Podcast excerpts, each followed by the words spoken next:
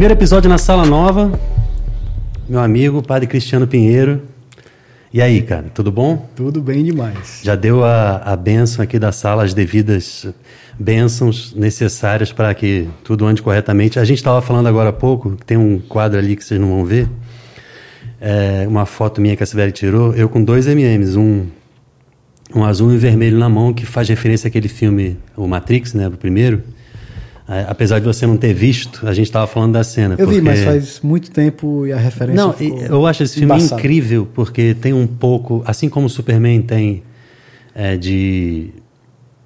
É, o, o, papel messiânico do, do Superman, e o, e o Neo tem um pouco, tanto que a, a cidade prometida fora do Matrix se chama Sião, Zion, né? Uhum, é onde está Jerusalém. E Neo, que é o, o novo, você pensar no nome também, né? Que ele é o novo e tal, como se fosse Jesus. E eu acho, e eu acho que isso é interessante e não não tem um tom de desrespeito nem de, de zombar o evangelho, mas e, e, e, esse filme me chamou muita atenção e eu gosto dessa foto porque na, nessa cena o Morfeu pergunta é, qual, qual pílula você quer tomar? Porque se você escolher a vermelha, você. Não, se você escolher azul, você vai esquecer, vai voltar para a tua vida normal, você não vai nem lembrar que isso aconteceu e vai continuar vivendo no Matrix. E, mas se você quiser saber a verdade, toma vermelha que você vai ver. Aí ele faz uma referência ao filme Alice no País da Maravilha, que, ele diz: se você tomar vermelha, você vai ver o, o quanto até o onde o fundo é o buraco, né? É o buraco do, do coelho, que é a Alice foi atrás do coelho para uhum, ver, né? Uhum. E aí você perguntou agora qual que é melhor? E, e, tem uma cena no Matrix que eu, eu, acho que não sei se é no 2 ou é no primeiro, que, que um dos amigos que já estavam fora da Matrix, ele quis trair a galera e ele vai no naquele Mr. Anderson, aquele. Mr. Anderson não, no o Smith, o Agent Smith. O Mr. Anderson é o nome do Neo. E ele fala: Você me põe de volta na Matrix, eu não quero lembrar de nada e tal eu, eu te dou o Neo, te dou o, o, os acessos para você invadir e matar a galera, mas você me faz esquecer tudo e me voltar na matriz. Eu quero ser rico, eu quero ser famoso e tal. Uhum. Então, de qualquer maneira, eu acho que essa história é interessante porque a pílula azul, se eu escolhesse, eu iria, naquele momento de, de escolha e de. De crise. Revelação da verdade, mas ao mesmo tempo de crise. Uhum Será que eu quero me anestesiar e não passar pela via do, do sacrifício para poder viver a verdade? Para tocar na realidade quero... profunda da não, coisa? Não tem muito a ver com, com as coisas de Jesus, as coisas do Evangelho, né? Tipo, Demais. ou você quer enfrentar de verdade. Aí ali era vermelho azul, mas quanta coisa é, me faz lembrar, né? Eu lembro que há alguns anos você falou também que você tinha na tua casa comunitária é, dado como se fosse uma aulinha sobre o Senhor dos Anéis, na época que tinha lançado e tal, a trilogia, e você ia fazendo referência também a coisas, porque o autor é católico, né? O Tolkien, sim, né? O Tolkien, sim. Já tem tanto tempo que eu sei que você não lembra, até já falei isso contigo outro dia, você falou, não, é, eu fiz isso e tal. Uhum. Mas é interessante como alguns filmes têm essa importância, né? É. Tem coisas assim que, que, que, ficam muito importantes no momento da vida, depois eu vou... É, com certeza. Mas é interessante como às vezes vem um insight, assim, né? Uhum. A gente com vê certeza. filmes e tal. Mas vamos começar do começo, cara. Como é que você tá? Você veio para Fortaleza pro renascer? Não. Nem vai passar, nem vai participar? Nem vou. Vou embora amanhã. Já volto para Roma amanhã e vim para um retiro do nosso conselho da comunidade, que foi na semana passada. E você vem, você vem bastante, graças a Deus, porque a gente sempre, pelo menos, tenta encontrar todas as vezes ou quase todas que dá certo, né? Uhum. E, poxa, eu achei que fosse te ver no Renascer, mas. Dessa vez não. Eu vou ficar, vou ficar até amanhã, até domingo aqui no Brasil. A gente veio, eu estou vindo várias vezes agora por ano, porque estou fazendo parte do conselho da comunidade, né? Então, pelo menos umas três, quatro vezes por ano, vou ter que pintar por aqui por Fortaleza. Até mais do que eu já vinha. É, não, e justamente você, e a tua novidade mais recente é você era o assistente internacional da comunidade. Uhum. Ainda é? Quase não sou mais. Essa notícia dias... já é pública, né? É pública, é pública, sim, sim, sim. sim. É por quase sete anos, né? Eu servi a comunidade, ajudando o nosso fundador, a comunidade, a se internacionalizar, a crescer em, em uma expansão, uma difusão missionária em várias nações, né? Ah. E aí, recentemente, eu acabei caindo num buraco que eu cavei, né? Porque a gente vai tentando abrir vias para a comunidade, abrir casas missionárias em lugares onde tem muitos jovens, onde tem muitas oportunidades de evangelização. E aí a gente começou há uns três anos atrás, mais ou menos, a trabalhar por uma fundação em Nova York que é a grande metrópole ocidental. É um lugar a que cidade a gente... do meu coração, é, que eu sempre amei, é, sempre sonhei, caramba, tem que ter um Shalom. E o mais perto que chegou era Boston. E é, e sim, sim. Tem, Que- que, é e- super estratégico. Não sei se porque- já é Shalom ou é Amigos do Shalom ainda. Onde, porque- Boston? É. Não, é uma missão da comunidade Já é missão vida. mesmo, né? Tem uns sete missionários da comunidade de vida, tem uma comunidade de aliança Ah, já lá. ótimo. Com americanos que descobriram a vocação à comunidade. Porque o comecinho, quando o Davidson era convidado para fazer alguns shows lá, algumas coisas acústicas lá, ainda era Amigos do Shalom. É, ainda, vendo? a gente tinha uma- tinham pessoas que eram amigos do Shalom, né? Nem É. existe mais isso hoje. Esse Existem- termo não, não se usa. Existem obras que é, a obra Shalom que se chama uma difusão, né? É a, é a própria, o nome já diz, né? Difusão da- do carisma Shalom que se transforma em uma obra, se materializa em dioceses em que não tem uma casa missionária. Então lá em Boston não era bem uma difusão da obra, era uma, um lugar onde tinham amigos do Shalom e, e alguns missionários da comunidade de aliança foram lá para trabalhar, para para começar a abrir uma via e logo depois chegaram missionários da comunidade de vida. E hoje tem uma missão lá muito bonita mesmo, com americanos mesmo, é, parentes do tio Sam, que são Nascido mesmo, e criado mesmo, nascido né? e criado Nas da gema ali nas Américas, que são já membros da comunidade. Isso é muito bonito. Poxa, que legal. Membros assim da aliança. Membros da aliança, da, da, lá Mas americanos. então já tem quantos anos que, que tem a missão lá? Uns cinco, seis anos. Ah, já deu tempo, o pessoal tá promessa temporária e tudo, né? Se quiser. Já tem alguns que fizeram, que são discípulos, são discípulos, estão quase Ah. fazendo as promessas já. Mas tem, já tem outros novos postulantes e tá uma obra em movimento lá, muito legal. Ba- Bateu na beirada de Nova York. Eu, peraí, Foi. vai pelo menos para New Jersey ali para. Começou lá, só É. que desde, desde, vamos dizer, desde o início, desde os anos 2010, 2011, Aham. 2012, existia na, na- no coração do nosso fundador, da comunidade em si, um desejo de chegar em Nova York. Era uma meta clara, não porque tem que chegar em Nova York, mas porque é como São Paulo, por exemplo, ele tinha muito claramente a noção de que ele tinha que ir para Roma, na época do Império, a capital do Justamente. Império, É. para difundir mais o anúncio do Evangelho. Então, se a gente quer chegar na cultura ocidental, no coração do homem ocidental, numa fábrica de cultura do Claro. mundo de hoje, a gente tem que ir para cidades como Nova York. Hoje não tem só uma Nova York, né? Se você olha para o lado de lá, tem Xangai, na China, tem Hong Kong, É. tem Sydney, tem Londres. O mundo tem muitas Romas, né, É, hoje. é. Mas Nova York é uma cidade icônica, Se né? fosse só Roma, já era fácil, que ia só lá e já, já resolvia o É, problema. E eu já estava lá, inclusive, então não precisava nem sair, né? lá.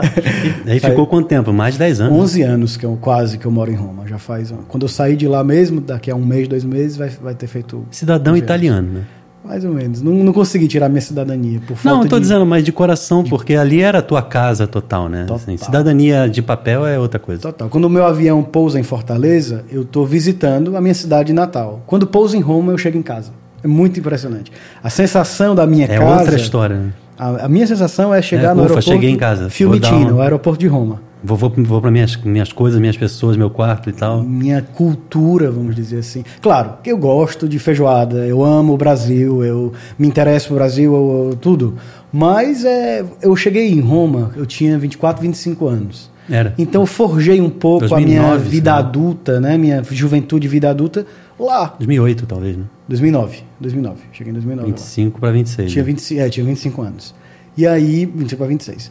E aí, mas mesmo assim, é uma, uma- um pedaço da juventude considerável, né? Você tá ali formando a sua personalidade Com certeza. espiritual. Eu não sabia quem eu era com vocacional. 25 anos. Não tem como. Exatamente. tipo, Então eu acho que eu construí muito da, do homem que eu sou, da pessoa que eu sou em Roma, né? Então aquela cidade se torna um baluarte assim da, da sua vida. É, né? para mim é interessante porque, é, como você, no, no âmbito da igreja, antes de, de se tornar padre, já era uma pessoa pública e bem conhecida, as referências e as impressões de quem te conhece de longe, e mesmo eu que vim me aproximando e, e me tornei seu amigo, é, me impressiona às vezes quando eu paro para pensar na tua idade e na tua história, porque se você for pensar em, vamos supor que fosse uma carreira no Shalom, você já devia estar aposentado, porque, porque é desde criança, né? Que você é o cristiano e, e cantor. Ainda- ainda bem que eu E sou. o, né, tipo, cristiano público, eu tô dizendo, né? Sim. E, e quando eu te conheci lá para 2005, 2006, você também já era o cantor do Missionário Shalom. Depois é que eu fui descobrindo e entendendo e remontando as coisas e vendo, não, mas a idade dele não era novo ainda, calma. Tal, E, então, por exemplo, quando você diz, eu, eu entrei para o seminário tal, eu fui para Roma alguns anos depois. Uhum. Eu, eu, de início, eu tinha uma impressão assim, cara, ele não, ele não vai terminar nunca. E aí alguém uma, tinha me dito, não, mas o, é, o pessoal está pedindo para ele fazer especializações antes de se tornar padre. Eu não sei se é verdade isso. Uhum, foi. Você acha que se alongou muito? Não, foi um, é muito interessante. A gente, a gente, desde o começo não sabe quem a gente vai se tornar mesmo, né? Nós é. somos quem nós somos definitivamente e ao mesmo tempo estamos sempre em construção, né? É. Eu nunca imaginei e sempre me abri aquilo que Deus queria me tornar, né? Mas quando eu terminei os meus estudos de teologia em Roma, eu estava naquela fase em que a comunidade pede para o seminarista ou faz um estágio pastoral ou se ordena ou sei lá o quê. E tinha um plano, já me diziam que quando eu terminasse de estudar teologia, eu faria uma especialização em teologia, em antropologia, alguma coisa assim. Só que aí teve uma surpresa. Uhum. Eu acabei os meus estudos de teologia, estava pronto para voltar para o Brasil, inclusive, isso era 2013 mais ou menos. E aí a comunidade me pediu para ficar em Roma para começar a trabalhar no nosso escritório assistência internacional. Ou seja, mas é, nessa altura você já podia se ordenar, se fosse o caso? Em tese, sim, porque eu tinha terminado a minha formação. Só ah. que aí, Cristiano, nós estamos precisando muito de uma ajuda lá na assistência internacional, porque o padre João, que era o meu predecessor, né, vamos dizer assim, é. tá, começou a trabalhar na Jornada Mundial da Juventude, no Dicastério para os Leigos e tal, que na época era o Pontifício Conselho para os Leigos.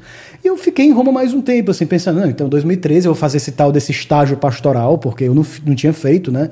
Eu terminei a, a filosofia no Brasil e viajei para Roma para fazer teologia. Então teve um, alguns meses de diferença, mas eu não fiz um estágio pastoral, eu não parei os estudos para voltar para a missão. Eu fiquei na missão Sim. estudando, né? Sim.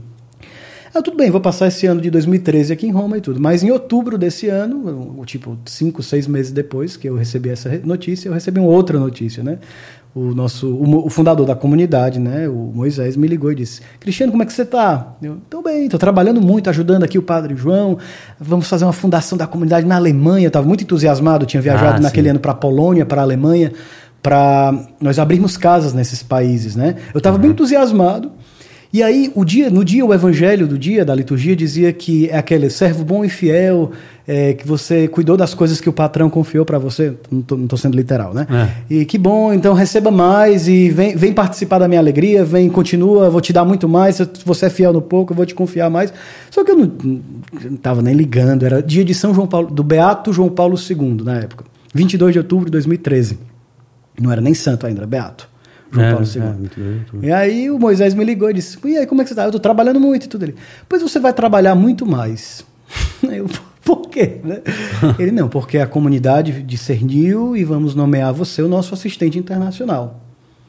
E aí eu, cara, eu fiquei assim, eu era novo, era um, assim, novo assim, para aquela função. O Padre João é um irmão de comunidade muito antigo, que é inclusive o meu, meu formador na comunidade, um mestre na minha vida e que eu de repente ia ter que suceder o meu mestre, né? Mas só um parênteses, o Padre Ed era teu formador? Não, o tá? Padre Ed era o, é o responsável da missão de Roma. Mas ele foi teu formador pessoal uma época? Há muitos anos atrás, assim. sim, eu ainda morava no Brasil nessa época. Que são peças na minha cabeça que ficam é, flutuando, entendeu? É, são irmãos que... Mas só para entender o contexto da, cronológico fazem, da coisa, né? Fazem muita parte da minha vida, assim, é. Padre Ed e tudo. Que não era padre na época ainda. Né? Não, tipo, não. É. Eu e o Ed nos ordenamos juntos. Juntos, né? é. Fomos ordenados juntos. E aí eu fiquei muito surpreso com essa missão nova que eu tinha recebido, né? E aí eu. Tá, Moisés, mas como é que vai ser ele? Eu só preciso de uma coisa, Cristiano. Aí eu pensei, da sua confiança, da sua, sei lá, tenacidade, capacidade de trabalho. Eu pensei muitas coisas. É. Ele disse: só preciso de uma coisa, da sua liberdade. Seja livre. Seja livre engraçado, eu achei muito bonito aquilo. Uhum. E naquele momento começou um, uma etapa da minha vida de grande comunhão com o espírito do carisma da, da, da comunidade. Já tinha, né, Maria? É, Sempre não, amei claro, muito é. a minha vocação, Sim. o carisma da comunidade. Mas começou um caminho muito estreito de colaboração com com, a, com algo vital para a nossa vida, que era uma propagação do carisma no mundo. Era um, um gesto de confiança da comunidade. É. E a comunidade me pedia em troca não a minha confiança, mas a minha liberdade. Achei muito interessante, assim, o que o Moisés Isso quer pediu. dizer o quê? Que eu mesmo ainda não... Que eu não tivesse medo de me expor, de dizer o que eu pensava, de dizer tudo aquilo que eu pensava, de colaborar com aquilo que eu tinha. Ah, sim. De eu ser eu. No trabalho, na missão. No trabalho, si. na missão, na colaboração estreita com ele. Porque o assistente internacional é um assistente do moderador geral. Não, que eu tinha, eu tinha pensado que tinha a ver com você confirmar e aceitar ou não esse papel. Não, não, não, tinha a ver. Não, não, Não era é- isso, Não, né? Moisés falou da liberdade nesse sentido. Ah. Seja transparente. Ah, sim, né? sim. Seja você. Né? Como diz, um mendigo chegou pro padre Abler, que é um padre da comunidade, assim, "Che- sejais você, né? Sério? Seja um plural, plural de majestade, sejais você. Né? Não, mas era tipo isso, seja você e, e contribua com o que você recebeu. E uma coisa legal, Pedro, é que eu vejo que eu sou tudo aquilo que eu fui e tudo aquilo que eu recebi antes tá na bagagem para o próximo passo que eu vou dar na minha vida.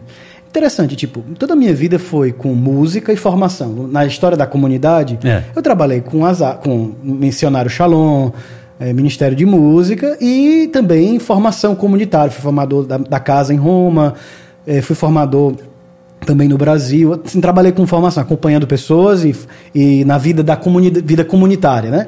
É. E o cara, e o missionário Shalom cantando, fazendo show, já tinha ido para vários países, tinha ido na Alemanha, tinha ido na Austrália, tinha ido eh, na Espanha, tinha ido em alguns países, na Itália, para evangelizar através da música. É. Então, tipo, o que é que tem a ver? Só que tem a ver. É, Deus vai montando peças que eu- depois você acaba utilizando. né? Exatamente, porque o, o passo seguinte da minha vida tinha uma dimensão muito internacional que, de uma certa forma, é, como é, de uma forma, como efeito colateral, Deus estava preparando na minha vida. Eu tenho essa impressão é que, que quando as coisas estão nos planos de Deus e a gente está vivendo direito, né, o máximo que dá, porque a gente não vive perfeitamente nada, mas tenta, né?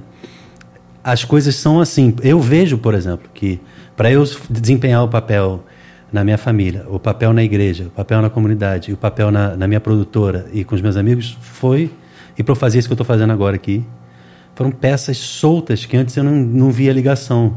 Ah, ah, me- meu interesse por rádio, meu interesse por comunicação, eu ter estagiado, eu ter trabalhado em rádio, eu ter estudado publicidade, jornalismo, eu ter, eu sempre ser músico, eu sempre amar música e, e fazer. E aí, por que, que eu amo tanto piano? Eu vejo que hoje é para eu ser ministro de música. Não, não o contrário, tipo, ah, eu acabei virando ministro de música porque já que eu gostava de música. Não, é o contrário mesmo. Eu me- eu tava- Deus me preparou para isso. Tem peças Aí soltas você no- vive com plenitude a coisa, né? Exato. São peças soltas na nossa vida que vão entrando, fazendo parte de uma engrenagem compacta, assim, bem arquite- ar- arquitetada, né? E que Deus vai revestindo de carne, assim, sabe? São projetos, são sonhos, são coisas assim até imateriais, vamos dizer, que vão sendo revestidas de carne, vão se tornando concretas, né? É. Então eu vi que na minha vida foi assim. Eu percebia coisas soltas que foram entrando, fazendo parte de um plano harmonioso de Deus na minha vida, né? E minha vi- e eu sou muito grato por tudo que foi do passado que, e que me dá capacidade de dar o passo seguinte, né? Tipo, aí eu passei sete anos agora rodando o mundo, abrindo portas para o evangelho, para o carisma da comunidade. Vamos abrir uma casa comunitária nas E Filipinas. você viajou que se acabou. É, vamos nas- na África e tudo. Ah, engraçado, interessante. Tem uma nota paulina na minha vida.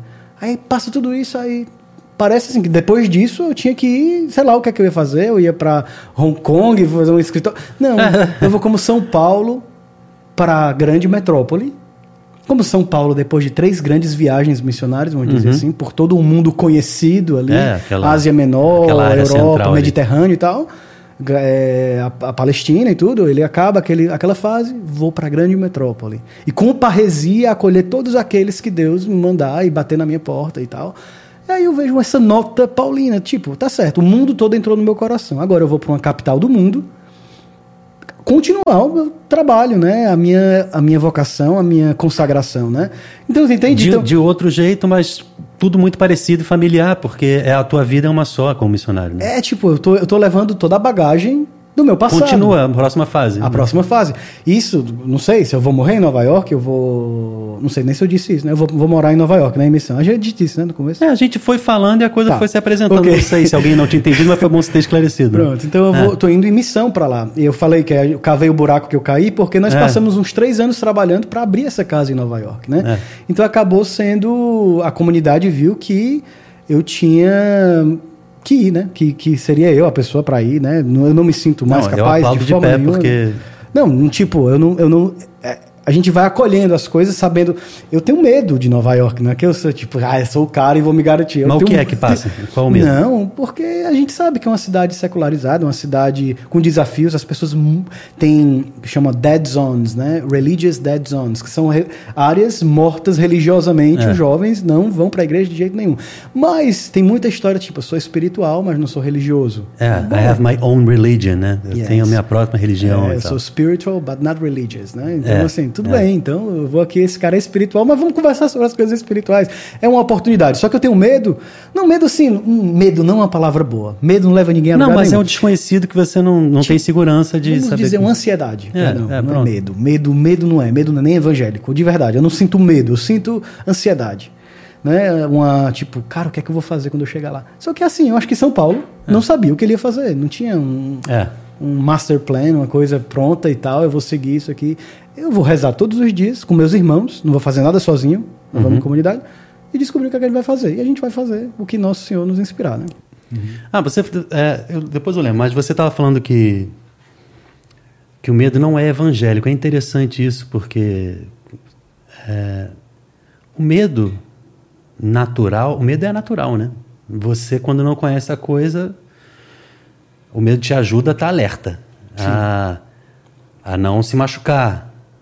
Mas, é, talvez ele não, ele não tenha um papel bom no- no- aos olhos do evangelho porque ele não te deixa dar o passo para o desconhecido, né? É, o medo como nota dominante da vida não é legal. Tipo, Jesus, é, Jesus não, os biblistas dizem, eu já ouvi isso de várias pessoas, eu não, assim, não estudei muito a Bíblia como um especialista, estudei na teologia, claro, né, mas que existe pelo, existem 365 vezes na palavra de Deus a frase não tenhas medo. Interessante, né? É Uma uma para pra cada cada dia, dia. do ano. Interessante que não é a nota, nomi- a nota dominante da vida, é- deve ser a confiança. Aí no ano bissexto você pode ter medo um dia do É, ano. você pode ter um dia de medo. né? Mas não é que o medo não é evangélico, no sentido, o sentimento do medo não é evangélico. É tipo, é dizer que eu tô com medo, é, é tipo, é, é- é me estabelecer, me cristalizar no medo não é evangélico. Porque Jesus disse assim, Pedro, não tenha medo não, caminha aqui sobre as águas, venha, não tenhas medo. É muito... É, o, o convite, É, o, né? é, o, é o medo que não, que não. É que te impede de se abandonar nos braços de Deus que, que, que te dá segurança.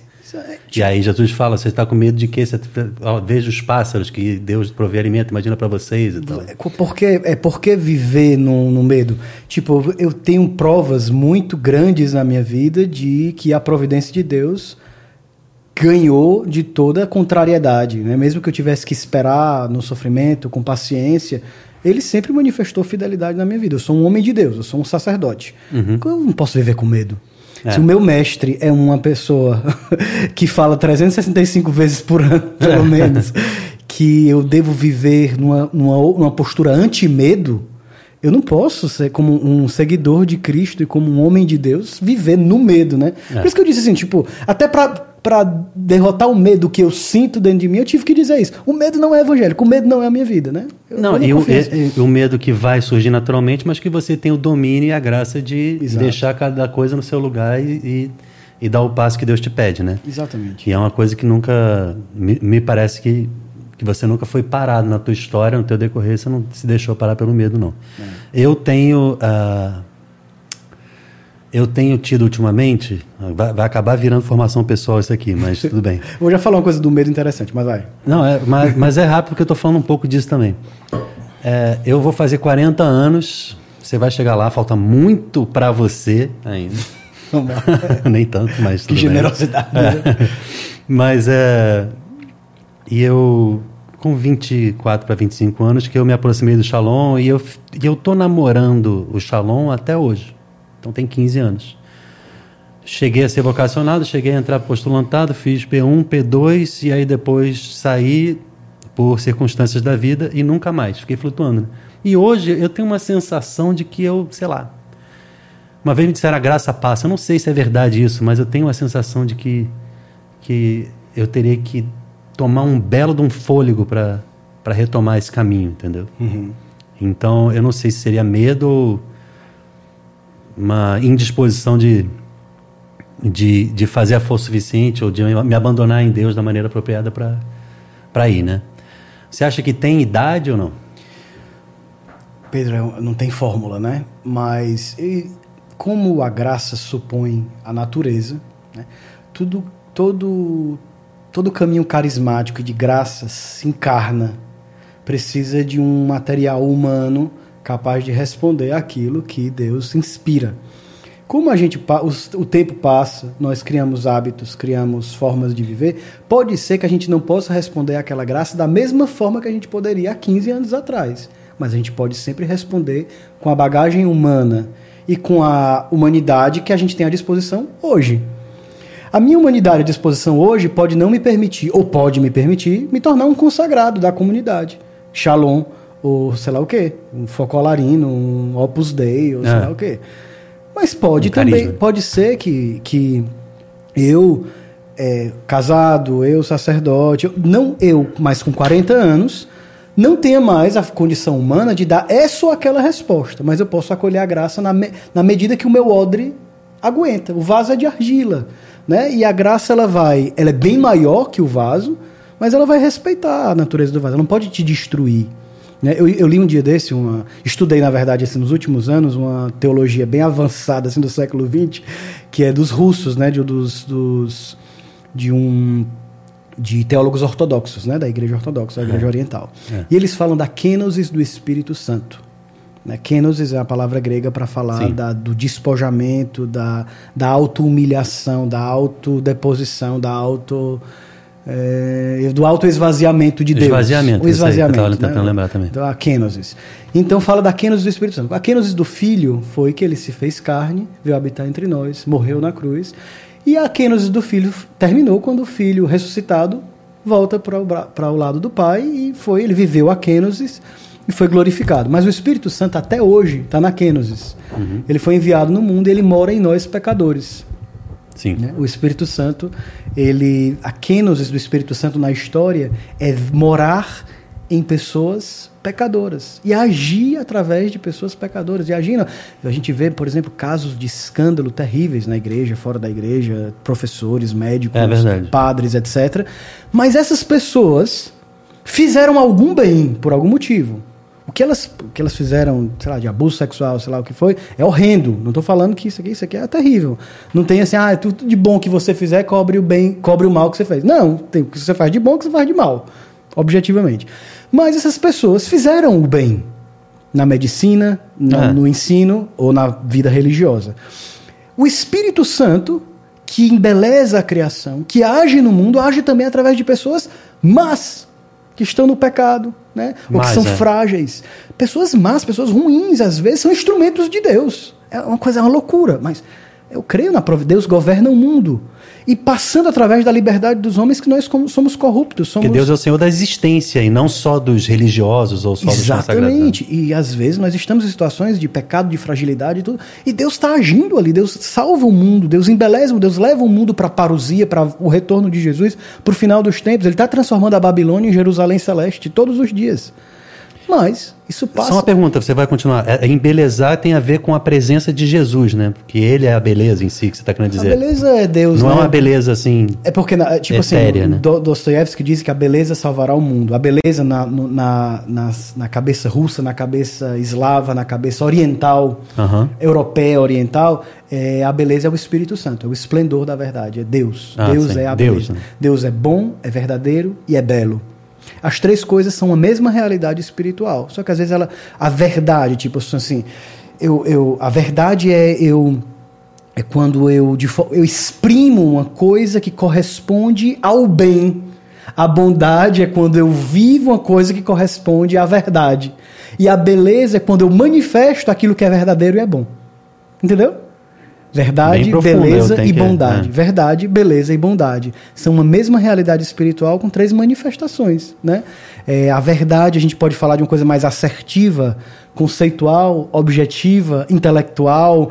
É, verdade é também uma pessoa, uma pessoa é verdade, é carne. Jesus, Pôncio Pilatos chega para Jesus e diz: O que é a verdade? Jesus fica em silêncio. Está aqui, estou eu, estou aqui na sua frente. A verdade está aqui na sua é. frente. Né? É a verdade. É, é, tem também a bondade. Tudo aquilo que Jesus faz, que nós fazemos por amor uns aos outros, manifesta a verdade. É. que é o bem, a verdade. E a beleza, ela é a, o esplendor do que é verdadeiro e do que é bom. Desculpa aí. Vou, vou terminar essa aulazinha de teologia, né? Mas não que é que lindo falando... e eu tenho que depois reouvir isso aí para. Mas por que, que eu estou falando isso? Porque você, Pedro, com 40 anos vai fazer, ou eu também, talvez nós não tenhamos como responder da, da forma que há 20 anos atrás nós tínhamos algumas coisas. É. Mas a graça ela vai pousar em você e com a sua liberdade, com a sua humanidade, você vai dar uma adesão àquela graça. Uma vez que você dá uma adesão àquela graça, ela vai te fazer fazer mais e mais e mais. E quem sabe você vai estar podendo responder a coisas que há 20 anos atrás você podia responder. Ou hoje, com, seu, com a sua limitação, com o que você é, você vai, contando com a graça, dar uma resposta atual. Que não está tá certo. Não existe se. Não existe, ah, mas se eu tivesse perseverado na comunidade há 20 anos atrás. Não existe se, É, existe o que é. aconteceu. Exatamente. No tipo, não tem uma coisa hipotética, a minha realidade paralela, isso é muito Matrix, né? Ou sei lá o quê. É, a gente é. começou a conversa assim, mas não existe isso, não existe se. Quando a pessoa vai estudar a Bíblia, muitas vezes a pessoa. Mas se Jesus, se o homem não tivesse pecado, se Adão não tivesse pecado. Era outra coisa. É, tem que não saber, teve, não, não, não tem, teve. não tem nem como pensar nisso. Ah, Jesus tinha vindo assim, tinha, tinha morrido na cruz, não tinha. Não, não dá para fazer conjecturas assim, se, se, se. Tem o que aconteceu, objetivamente. E o plano de Deus entrou, a graça de Deus veio na história como ela é. Então, Pedro, a graça de Deus vai vir na sua vida, na sua história, como ela é, e não como ela deveria ter sido. Então, É. E, e é essa coisa que, que, que vai assombrando se eu deixar, né? É, E vai, e vai atrapalhando o presente, o hoje, né? Exatamente. E eu, na hora que você falou do hoje, eu lembrei da música que você fez, que a Ana Gabriela gravou, o hoje, né? Uhum. Que, que consola. Porque, é, por exemplo, a, a música de Natal que você gravou com o Morel e o Davidson, que diz é, é, a, a coisa do J. Marvel, de, o que eu tenho para te dar é esse aqui, né? Tudo que eu tenho para te dar. E aí você fala do hoje, o que eu tenho para dar é hoje. E aí isso, eu- é, o meu conceito de que isso é suficiente ou é bom ou é ruim, isso na verdade cabe mais a Deus e Ele está aceitando, entendeu? Gente- e Ele já sabia que era para ser desse jeito mesmo. A gente tem uma, uma, uma certa uma síndrome de onipotência, assim, que a gente É. acha que a gente consegue gerir as, as versões, as várias versões que a nossa vida pode ou poderia ter. Não existe isso. É. Nós temos que nos reconciliar com a nossa espacialidade, a nossa temporalidade. Tá entendendo? Ter que me ajeitar porque eu não sei se estou pegando ali, mas vai. Foi mal. Mas fala. A gente, tem que se, a gente tem que se adequar e se reconciliar com o nosso ser espaciais e temporais. Né?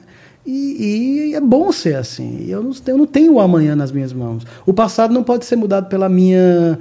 eh, com algo que eu faça. É, é hoje, agora, que determina o passado. Cara, tem uma coisa muito interessante. A gente tem, quando estuda o pecado original, né?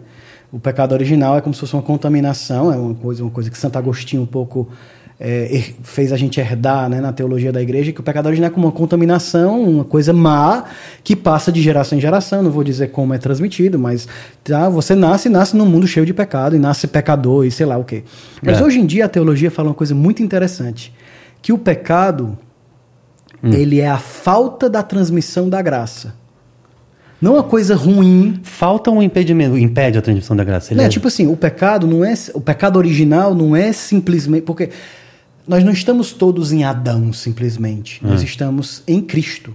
É mais importante do que estar ligados a Adão, é estar ligados a Cristo. Aham. Então, mais determinante da nossa vida do que o pecado de Adão é a graça de Jesus Cristo. Que São Paulo vai falar isso na carta aos Muito Romanos. mais influente na nossa natureza do que o próprio pecado original. Exatamente. Então, o pecado não é simplesmente uma coisa ruim que foi passando de Adão até mim.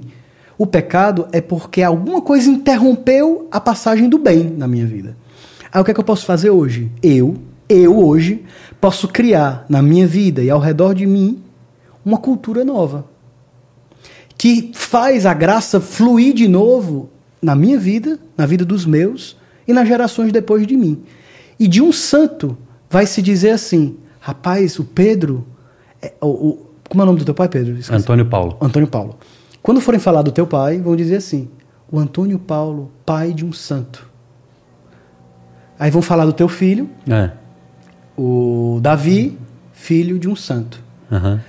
O meu hoje determina, o meu hoje na graça determina o que está antes de mim e o que está É depois Jesus, de mim. né? Que Exatamente.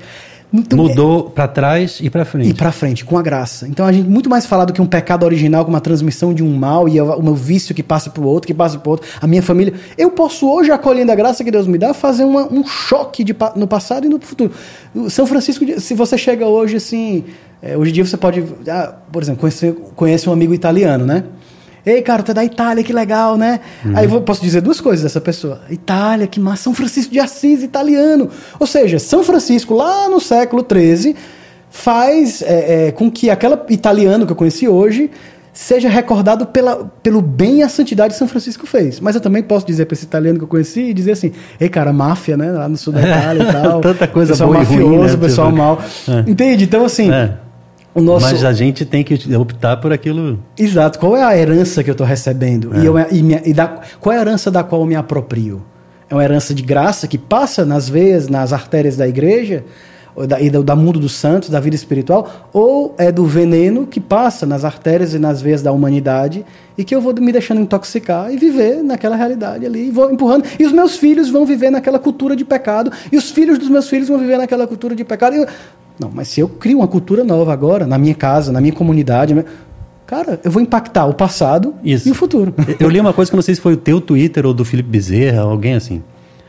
Pessoas que, têm, que são crânio, né, na, na nossa comunidade. Mas que estava falando, que é, foi uma frase de alguém, né, não é sua, nem, que, que Deus nos. Vamos dizer, eu, não, eu vou ter que parafrasear porque eu não vou lembrar. Tá. Ele dá mais condições para a gente de ir para o céu e de ser santo do que do que o pecado influencia. Justamente o que você estava falando agora.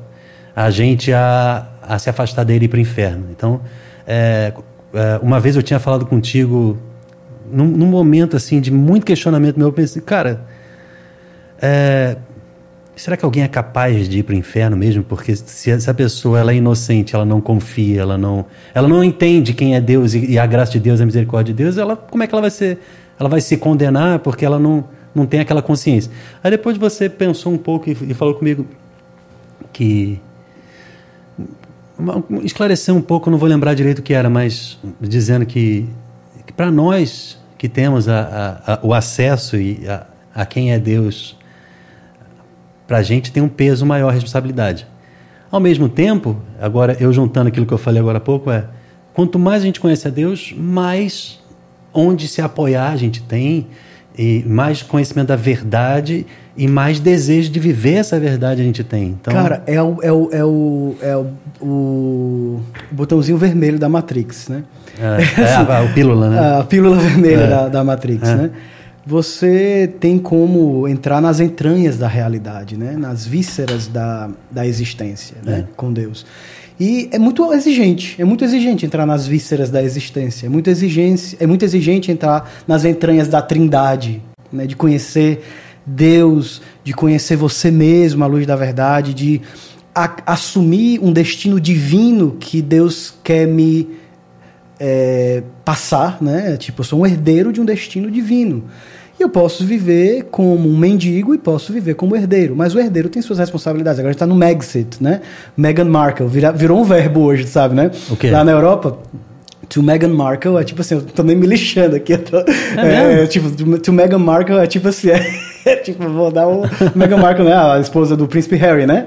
Ah, tipo sim. Sabe é- porque tem, tem uma expressão americana que é o MEGA, que é o Make America Great Again, que é aquele boné do. Não, não, do é Trump. tipo assim, porque tem agora teve o Brexit, né? A, a Inglaterra Ah, verdade, saiu não, é, da é, Europa. é. Aí teve o Megxit, que é a Meghan Markle, né? Que é a duquesa, é. que saiu da, da, da família real junto com o príncipe É Harry. verdade, não, agora que eu tô entendendo, tô Aí, lembrando. tipo, aí agora virou um verbo na, na, no... Vou Megxit, Eu né? vou Megxit. Eu vou, eu vou Meghan Markle. É tipo assim, eu vou me lixar pra Ah. isso aqui e vou dar os fora, entendeu? Muito bom. Virou, é, virou um verbo. Tipo, to Google, né? O Google virou um verbo nos é. Estados Unidos e tal. Pega o substantivo e vira verbo. Virou um verbo. Hoje eu tô, tô, eu tô mega Markle pra isso aqui. Então, tipo assim, eu tô, eu tô nem aí pra isso aí. Vou usar.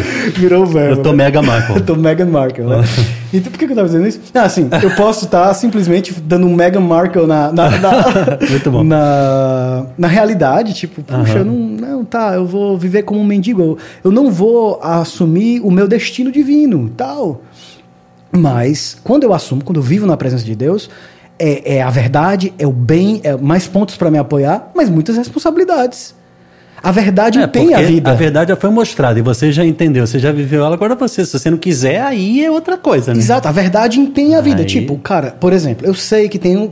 A partir do momento que o homem nasce, porque a gente dá por certo algumas coisas que não são tão assim. Tipo, É, é. Eu, eu nasci sabendo que existe uma força de gravidade, tá? Então, eu vivo obedecendo aquela lei da natureza que é verdade e que torna possível a minha vida.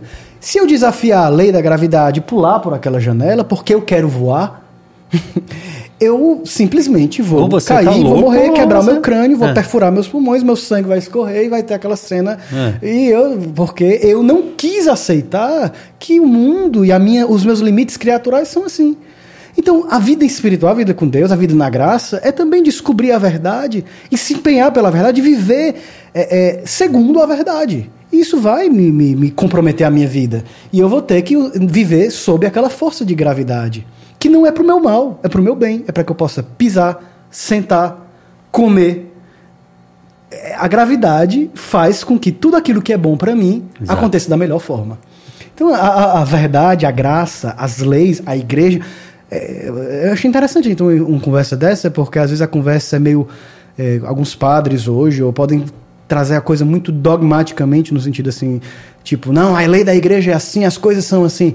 Que eu concordo totalmente que Sim. eu sou um homem da igreja. Mas tem que ser explicado de uma Mas é maneira, uma pedagogia mais. é importante a gente entender que aquilo é uma coisa vital, essencial e boa. Não simplesmente impor. Faz que porque Deus mandou. porque a lei da igreja é assim. Aí a pessoa, então agora que eu não vou fazer mesmo. Exato, exato. É uma, assim como existe um organismo natural e lei natural, existe É. um organismo espiritual. E a igreja tutela esse organismo espiritual. Com as suas leis, com as suas regras, com o seu amor e com a sua maternidade espiritual, né? Isso me fez lembrar agora daquilo que eu estava querendo falar contigo. Para começar, só um parêntese, é porque você é um amigo, você é um artista e você hoje, há algum tempo, já é um padre. E eu vou metralhar de perguntas que eu quero fazer para padre, porque são poucos que eu tenho a oportunidade de sentar. Ei, Então você. Não, porque é muito polêmico. É, não, não, não, não, nada de polêmica. É só porque eu tenho muitas curiosidades. E às vezes os meus amigos leigos ficam, ah, eu também não sei. Então, um cara que estudou, É, eu não sei se eu vou saber responder. Não, calma, não tô- calma, Vamos no também feeling não vou- Vamos no feeling da coisa. Não, é né? que eu tô dizendo que eu já tô te perguntando coisas já agora, até, até É então. que o padre recebeu o, o, Que- o que dom você- de ensinar, né? O ministério de ensinar. Então, Mas é, eu tava lembrando que eu, quando o Franco ainda era diácono, a gente conversou, e eu tinha é, perguntado para ele sobre a opinião dele sobre o Papa Francisco, que eu é, admiro tanto. E agora, recentemente teve o filme, e é um filme que ficou um pouco assim, dando impressões né, sobre o Bento XVI e o, e o Papa Francisco. Só que eu não quero propriamente perguntar sobre o filme, porque eu acho que não precisa.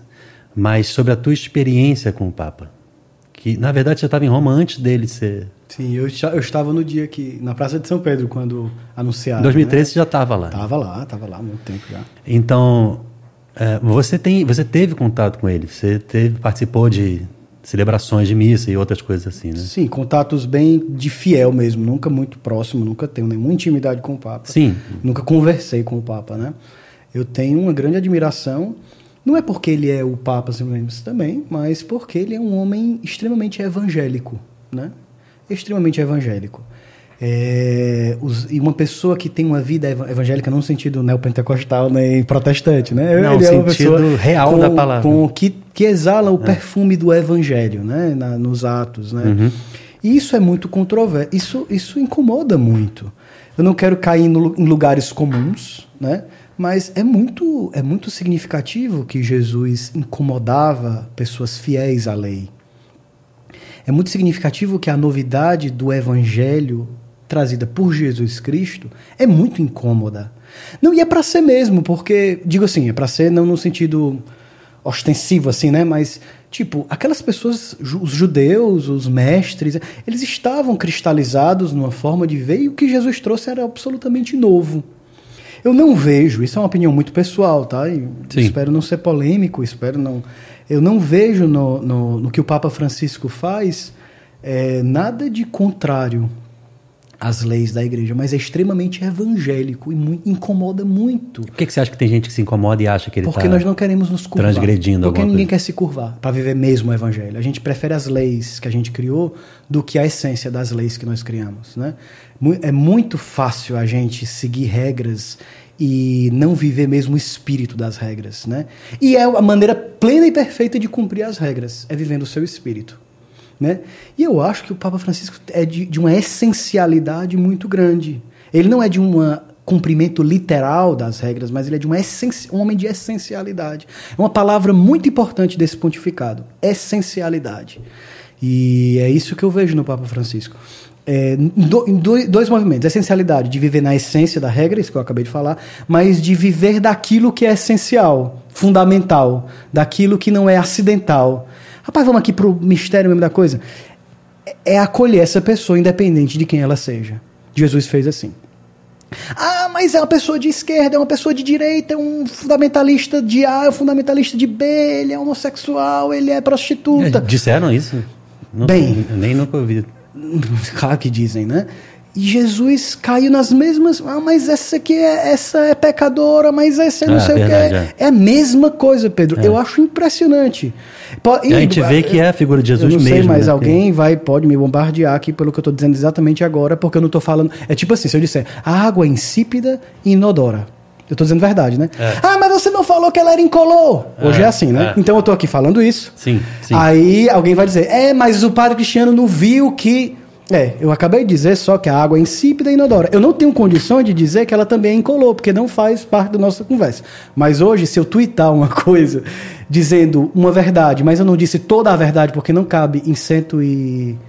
quantos- 40. 140 caracteres, É. eu sou um É. herege, um papa vermelho, ou um padre da esquerda, um padre da direita, um padre fundamentalista pra cá ou pra lá.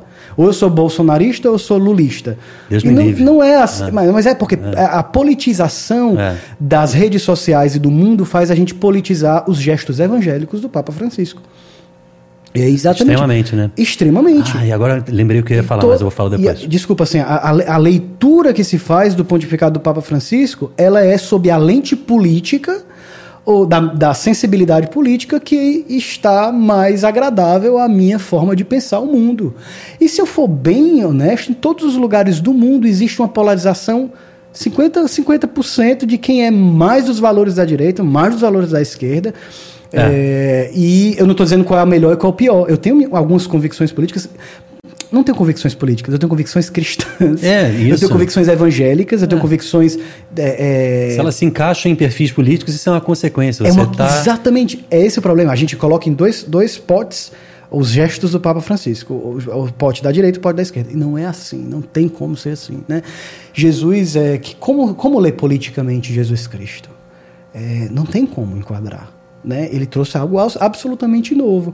E que as sensibilidades vão se sentir incomodadas. O Né? pessoal na época queria que ele fosse um líder político, né? E ele não e- era isso. Né? Aí ele morre na cruz. É. Aí ele vence sendo E o derrotado. pessoal fica envergonhado, ah, ele morreu na cruz. Não, peraí, era isso. Porque Jesus não é ou ou, Jesus é i i. É. Ele é Deus e homem, É. né? Ele é, é, é- é muito interessante assim, ele reconcilia os distantes. Aquela passagem de São Paulo aos Efésios. É, Cristo é a nossa paz, aquele que derrubou o muro de divisão e dos dois povos fez um só na sua carne. É aqui, é, tá, aqui tá Jesus, né? E aqui tá um pouco, eu vejo muito o Papa Sim. Francisco nessa vibe aí, né? É tipo, não tem ou e ou, tem e i, e eu tenho que conseguir de alguma forma fazer uma ponte entre esse mundo completamente ferido pelo pecado e a Jerusalém celeste na qual a gente vive. A gente vive aqui gozando plenamente de todos os bens da igreja e da graça. Eu não, eu não posso abater a ponte para que as pessoas não venham. Eu não posso fechar os portões para que a- pra- pra gente defender. A gente não defende a igreja eh, fechando os portões dela. É. A gente defende a igreja evangelizando, E eu, né, saindo. eu lembrei, só dando continuidade ao que você está dizendo, na verdade. Eu lembrei que a gente estava falando de Nova York, aí naquela hora eu falei, peraí, eu queria lembrar e esqueci. É, Foi isso que você falou de política agora. Eu estava lembrando de Nova York. É, os Estados Unidos, eu acompanho muito, né? Conteúdo americano na internet e tal. Cada dia mais o povo está sensível a. Ih, não pode dizer isso. a cultura do, do cancelar, né? Cancel culture, né? Yeah, yeah. Então, fulano fala alguma coisa na TV, já tira o programa da pessoa do ar, já nunca mais vai arrumar trabalho. Aí o outro não pode falar, aí fica, não pode falar a N-word, L-word, F-word, né? um monte de word que não pode mais falar.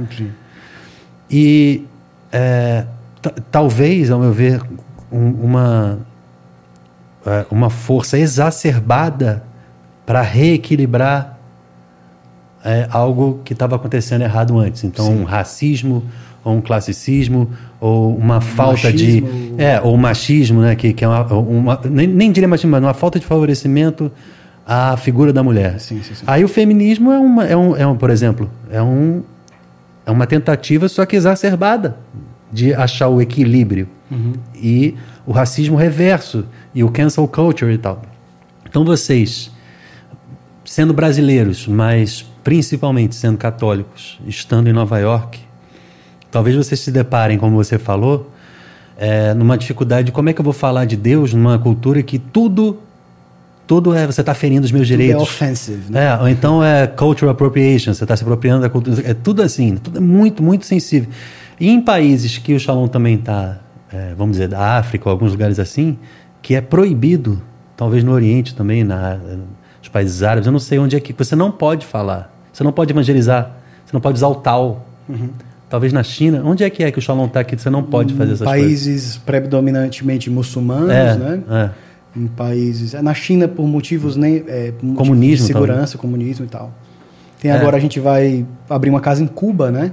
Em Cuba mas, também, é, mas talvez a gente possa. Cuba está muito mais relax do que antes. É, né? com moderação, acho que dá para usar o tal, assim. E por ser latino, talvez eles tenham mais aceitação da cultura cristã do que do que outros. É.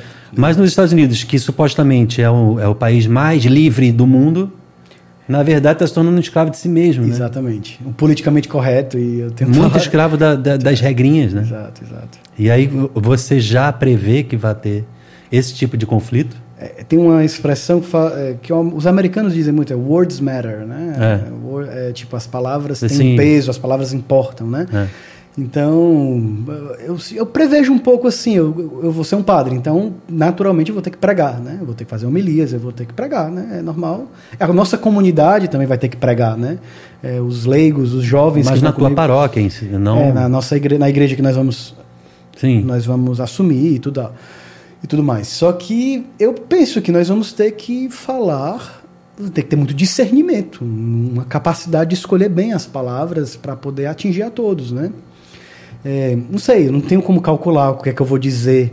Eu vou aprender e talvez vá errar muito. É. Espero não errar fatalmente, né?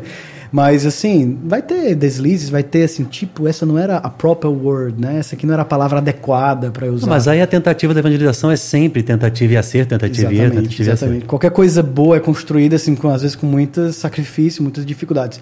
Mas assim, eu eu vou como eu, a gente conversou antes, eu vou levar tudo que eu recebi, né? É. O que eu, o que eu, o fruto da minha oração, fruto do meu estudo, fruto do meu trabalho, é isso que vai aparecer, vai transbordar, vai se manifestar. Então, é, espero, assim. É, we, Não, tenho certeza que vai dar certo. Eu só estava falando que eu estou achando que esse, o país está muito mais sensível do que. Tá, tá muito. Sempre. É, se você olhar. Porque nunca, né? É, eu, por exemplo, leio muitas notícias pelo Twitter, né? Assim, ah. não sei se é a melhor coisa, mas hoje em dia a gente está com um problema de informação muito sério, né? Uhum. A gente tem. Fake news virou assim uma coisa, né? É. No ar. Mas eu passando o Twitter, você vê é, afirmações.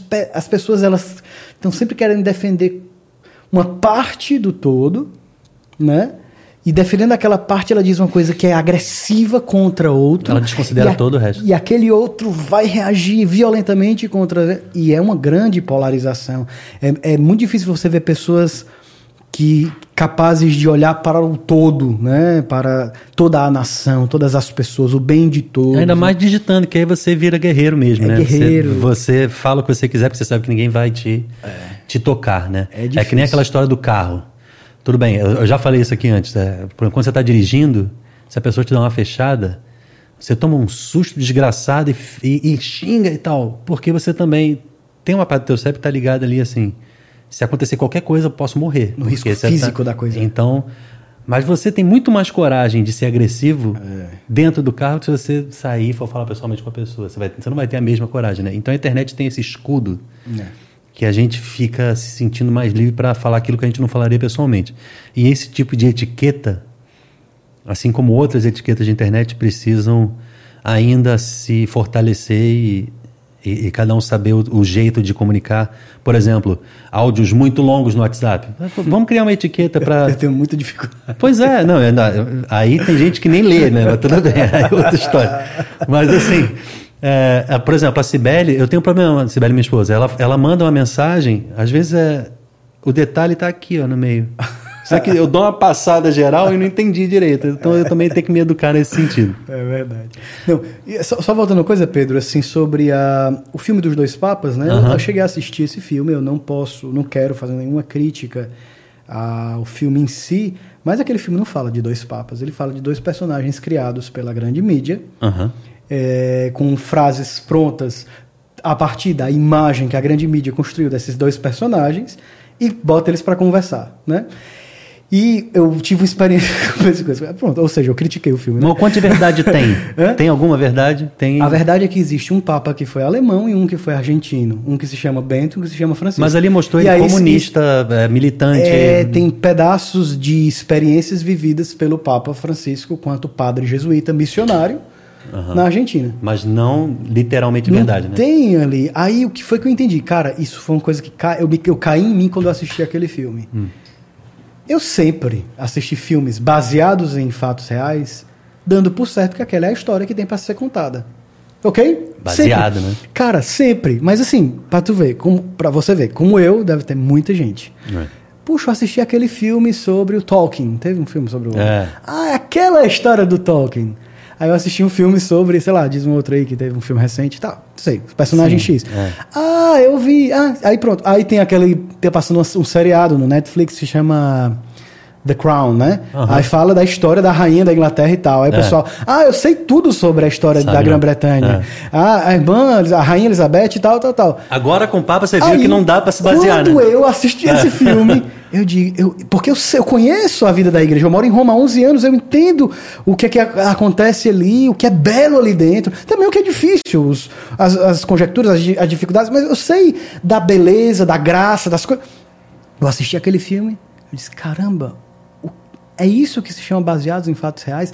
Eu vou ter muito cuidado agora de me formar uma ideia sobre uma coisa a partir de um filme. 5% baseado em fatos reais. Exatamente. Tinha que O- dar uma porcentagem ali pra gente. de fato é baseado em fatos reais. Existe, existe, existem dois papas, um é alemão, é argentino. Acertou o nome e o lugar e que eles tal, nasceram, né? Nunca se encontraram, nunca tiveram aquela conversa. Ou seja, tem uma impressão da grande mídia sobre quem é Francisco, tem uma, impre- uma impressão sobre a grande mídia sobre quem é Bento XVI, e caricatura. Não, não tem uma carica- ca- caricatura só de Bento XVI ali. Tem uma caricatura também de Francisco ali. Porque teve, eu vi uma vez um Até bispo, mais, talvez. um bispo que, que tweetou dizendo assim: esse filme não é Two Popes, esse filme é One Pope.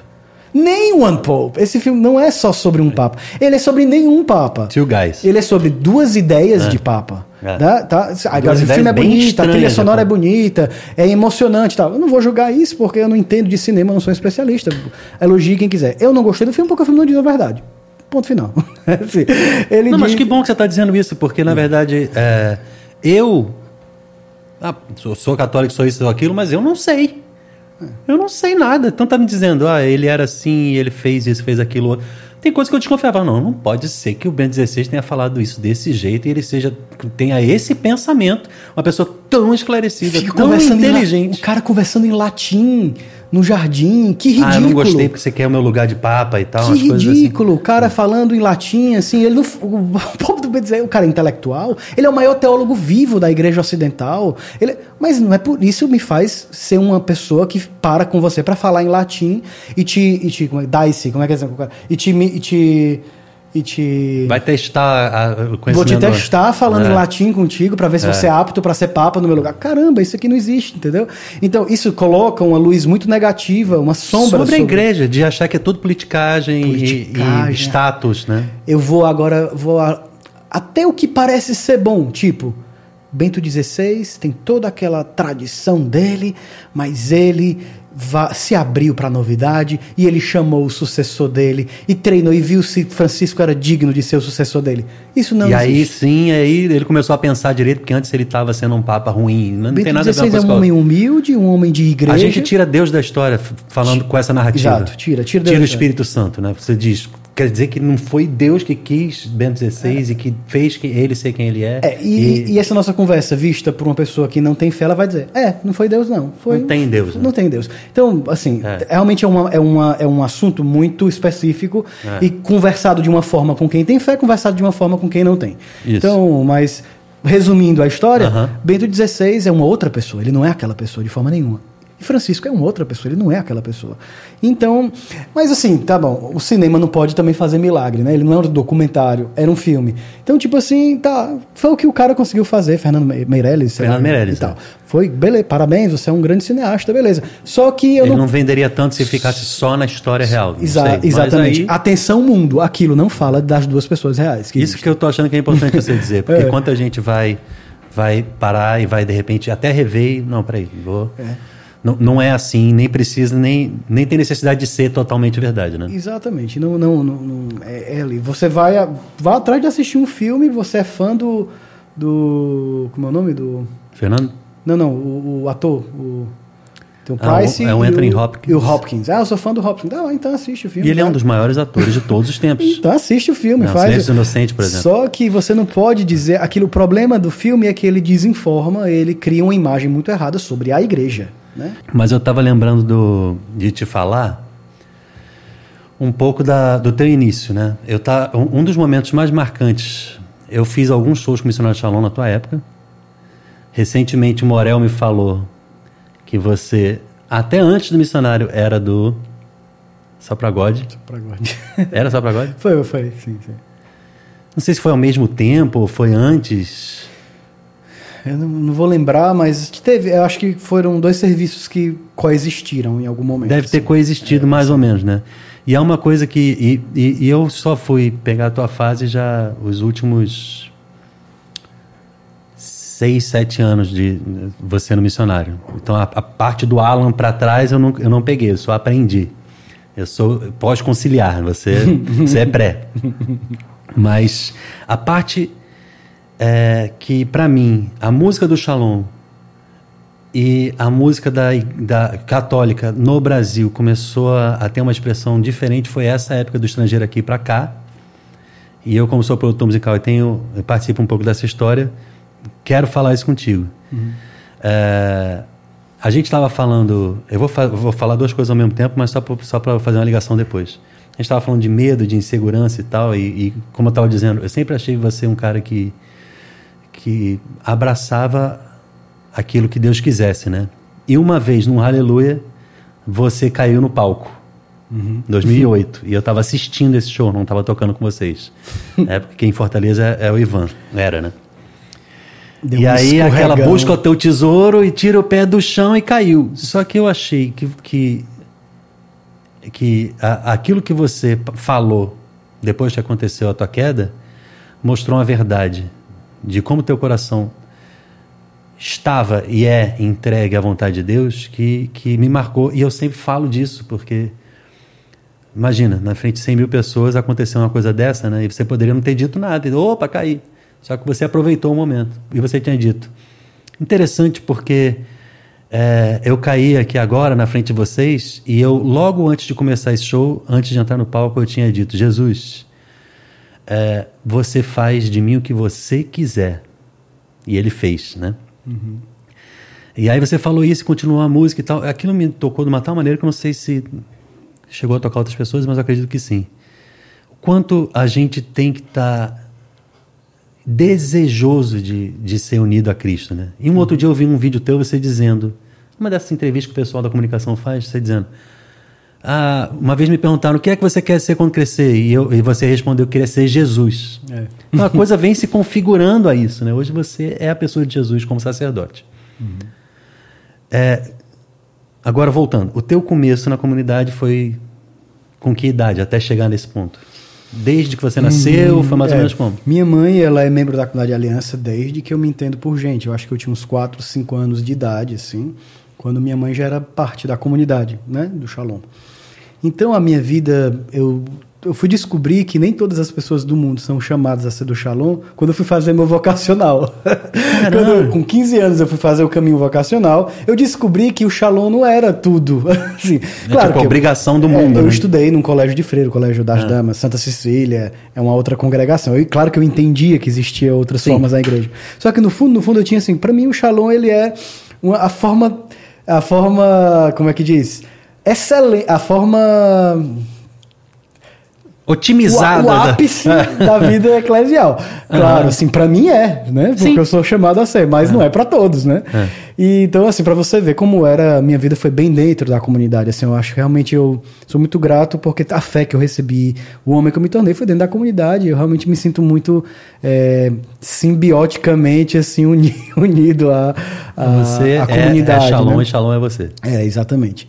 E aí... É, eu tive, com 15 anos de idade, eu fiz o meu caminho vocacional. Fui sempre de grupo de oração. Mas tem uma coisa interessante: com 14 anos de idade, eu fiz o Acampes. Né? Eu participei de um Acampes, é, que é o acampamento de jovens do Shalom e tal. E tive uma experiência muito decisiva com Jesus. Porque eu tinha aquela fé de, de tradição, de berço, de Shalom, de grupo de oração, de.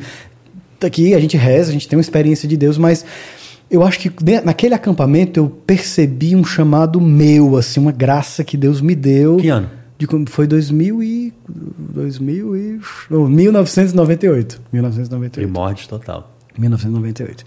Né? Foi no dia 16 de julho de 1998. Né? Ali eu tinha, acho que foi o dia que. Legal, eu, você gravou a data mesmo. Né? Eu vi o rosto de Deus mesmo, né? Foi, foi forte. É, como São Paulo, quando ele tem a experiência com, com Deus, é às quatro horas da tarde, no caminho de Damasco. Ou seja, a hora é importante, né? Ah, foi às cinco horas da tarde, no meu caso, né? É, o, o, não, São Paulo diz quatro horas da tarde ou diz meio-dia? Não, é, não me lembro mais, não. Leio nos Atos dos Apóstolos. É, agora eu vou ter que ver, porque. mas diz, eu diz nunca o horário. Nem tinha reparado isso. Eu não estou agora, me, me deu um lapso, não sei porque eu estou confundindo com a minha história, mas. Uhum diz o horário, diz que era na estrada de Damasco, né? Então ali em Pacajus, é. dia 16 de julho de 98, às 5 horas da tarde, eu tive um. Como é que foi essa revelação? Eu estava num momento? curso da pessoa do Espírito Santo, é, sobre a pessoa do Espírito Santo. E aí, no, momento, no final do curso, porque eu já tinha, já era de grupo de oração, eu já tinha feito um seminário de vida no Espírito Santo, em tese, né? Então eu não estava participando do seminário de vida no Espírito Santo do Acampus, eu estava nesse curso. Sim. E aí um eu, aprofundamento. Um né? aprofundamento. E aí eu fazendo o curso e tal, no final do curso vamos fazer uma oração pedindo a infusão do Espírito Santo sobre nós, né? Para a gente aprofundar a nossa experiência. E aí a gente fez um círculo, uhum. uma, uma roda, né? Rezando uns pelos outros. E o mundo parou. O mundo parou totalmente, assim. O mundo.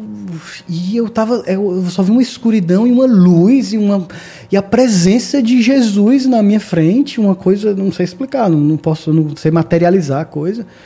E a, a, a, uma, uma, uma, uma experiência de, do Espírito Santo mesmo se movendo na minha vida, né? Saindo de mim. Foi interessante. E eu lembro que eu saí de lá e foi naquele noviciado de Pacajus, é uma casa de formação da comunidade Shalom ali na, na BR-116. Que hoje saí, é o discipulado, Que né? chama de discipulado. Noviciado, é uma né? casa de formação dos novos membros da comunidade, é. né? E aí, quando eu estava saindo, vi escrito numa parede assim: Nosso alvo é a santidade. É, é uma frase dos escritos da comunidade, é. né? Dos escritos do fundador da comunidade. E eu vi, eu disse: Isso aqui é a minha vida eu vou viver para isso. Mas era uma obstinação interior. Assim, isso aqui acabou-se. Eu morri. Naquele dia não tinha mais um cristiano eh, dele mesmo. Eu era totalmente já de uma outra pessoa. Eu pertencia a Deus, né? Eu não tinha feito nenhum ato religioso de consagração nem nada, mas naquele dia eu morri. Foi a efusão mais importante. Então. Foi um momento muito importante. Foi um momento um divisor. Eu não daquele dia em diante eu nunca mais parei de rezar eu nunca mais parei de. Todos, eu, sou necessitado de orações. Eu passo um dia assim, sem rezar, eu fico doido. Assim, eu preciso de Deus, assim, eu não aguento, tá entendendo? Eu acordo meus, lá na casa dos meus pais agora e tô aqui, né, de, de uma folga antes de voltar para Roma e meus pais, ah, meu filho fica aqui, não, eu preciso ir pro Shalom rezar, que hoje eu, eu preciso sair para rezar. E fui lá para o Santíssimo porque eu preciso, Não é, ninguém me ensinou, tem que ir, tá escrito. Eu, eu não aguento. Né? Porque o meu alvo é aquilo. Mas você eu... acha que isso é, é, vamos dizer porcentagens, tem muito a ver com você querer ou é algo que Deus te deu essa. Deus me deu. Como é que a pessoa faz para conseguir um negócio desse? Ah, pede. pede que ele dá, né? Desse pede. jeito. Eu quero, olha, tem, tem muita gente assim, eu quero receber o carisma da oração, eu quero receber o dom da Pede, oração. Deus dá. Pede, queira e Deus dá. Eu sempre rezei o texto, porque na comunidade a gente reza o texto. Um pouco tempo, há um an, dois anos atrás, eu precisei começar a rezar o rosário. Eu não conseguia, eu achava muito. O texto, eu fazia um certo sacrifício para rezar o texto. O rosário louco, inteiro Eu é amo Nossa coisa. Senhora, assim, mas eu não era. O texto, eu não me organizava para rezar. E aí eu vi que eu precisava rezar mais uma época. Eu precisava interceder por várias situações que estavam acontecendo, as fundações da comunidade e tal. Aí eu pedi, Senhor, me dê a graça de rezar o rosário. Me faça desejar rezar o rosário. Pedro, hoje, se eu rezo um terço, é pouco. Eu acho pouco. Meu Deus, eu preciso demais. Tem tanta pessoa passando. O, o rosário é a minha intercessão. Eu rezo quatro textos por dia, porque você visita meus pensamentos em algum momento do meu dia. Porque minha mãe visita. Porque aquela fundação da comunidade em Taiwan tá precisando de mais algumas coisas, eu preciso resolver. Eu não posso fazer tudo. Deus pode. Eu vou rezar. é isso que eu, É necessidade. E né? todo dia reza com gosto ou às vezes bate assim? Ah, um... bate, bate, às vezes. Só que eu um- tô perguntando as coisas óbvias porque isso é, passa na cabeça de muita gente. Cara, eu sou, é porque cada pessoa é uma pessoa, né? Então, mas eu. novidade, não? Mas, É. mas eu. é, tipo, na comunidade de vida, a gente para de manhã para rezar, né? Então, tem duas horas ali guardadas para rezar. Tem dias que essas duas horas eu não rezo bem. Eu tô distraído, eu tô cansado, eu tô. Eu, sou- eu preciso rezar e eu vou, mas naquele horário não foi o melhor horário. Tá entendendo? é. Mas é o melhor horário porque a minha vida é daquele jeito. Então eu rezo naquele horário. Só que aí, naquele dia que eu não rezei bem, olha só o que, é que acontece. Acaba ali o almoço, eu tenho que estar trabalhando duas horas, duas e meia da tarde. Eu disse, não, mas eu tenho aqui 20 minutos para rezar. Naquele dia eu passei duas horas diante do Santíssimo, mas não estava bem. né? Eu pego e faço um plus. Eu estou me sentindo bem agora, eu vou rezar aqui. Eu vou investir esses 20 minutos, em vez de olhar no meu WhatsApp, em vez de olhar para o meu Instagram, em vez de fazer. Eu vou rezar. E rende mais do que as duas horas que não tava. Parece assim que é um milhão de vezes melhor. Mas eu fui fiel às duas horas que eu me comprometi a viver. Sim. É um compromisso da minha vida, não é que é uma coisa banal, opcional. Faz parte da minha vida. Como um pai, não é opcional levar o filho para a escola. Ele está odiando a vida e ele É. tem que entrar no carro e levar o filho para a escola. Sim ou não? Psicopata, se ele achar que é opcional, né? Exatamente. Tipo, tem que levar. Então, é, como eu, como sacerdote, como consagrado, vivo aquilo por opção. Mas, aí, tipo, naquele dia tu tava com raiva do teu filho, mas levou ele pra escola, né? Mas aí, tu de, ta de noite, tu olhou pro teu filho ali brincando, deu aquela ternura no coração. Eu vou dar um beijo ali no Davi, no É, Natan. é, Não tem isso? é. Aí você abraça ele, beija ele. Isso. Mas é oficial aquilo? É extraoficial. Já, já É- podia ter resolvido antes. é né? do coração. É. É. a mesma coisa com Deus. Assim, tipo, aquele momento oficial foi difícil. Aham. Mas eu- aqueles 15 minutinhos ali na capela vai compensar até a maneira má com a qual eu rezei hoje de manhã. Mas você acha que o hábito também facilita, Faz né? Então, virtude. assim, tipo, é, é chato rezar, mas eu vou fazer. Aí na segunda vez é chato. Aí lá pra quinta, oitava, décima vez já não é tão difícil. Vira uma virtude. Virtude. É uma ah, a virtude se cria, É então. um hábito. A virtude é um santo hábito. A virtude é, um, é, um- é algo, é, uma- é um treinamento do coração e ele se torna ele é, uma- é- é reforjar, reformular a minha personalidade. Os instintos do homem novo, os instintos do homem santo são as virtudes. Então eu vou, eu tenho aquele instinto mal. Eu sento, todo dia que eu chego em casa, eu pego e ligo a televisão para ver besteira. Se eu, por um certo tempo, desintoxicar daquele hábito e transformar aquela meia hora de televisão inútil em meia hora de estudo da palavra de Deus, vai começar mal, vai começar, tipo, com muito esforço de tirar aquela água do poço. Mas depois de alguns dias, a chuva vai cair, eu não vou nem sentir. Que bom que eu estou aqui me molhando. Eu não vou precisar. Para mim, para é Santa Teresa d'Ávila que usa essa imagem, não estou aqui, estou um pouco direitos autorais de Santa Teresa d'Ávila, né? Ela fala que a oração é assim, começa com a fadiga de jogar um poço dentro d'água e você puxa a água para poder beber.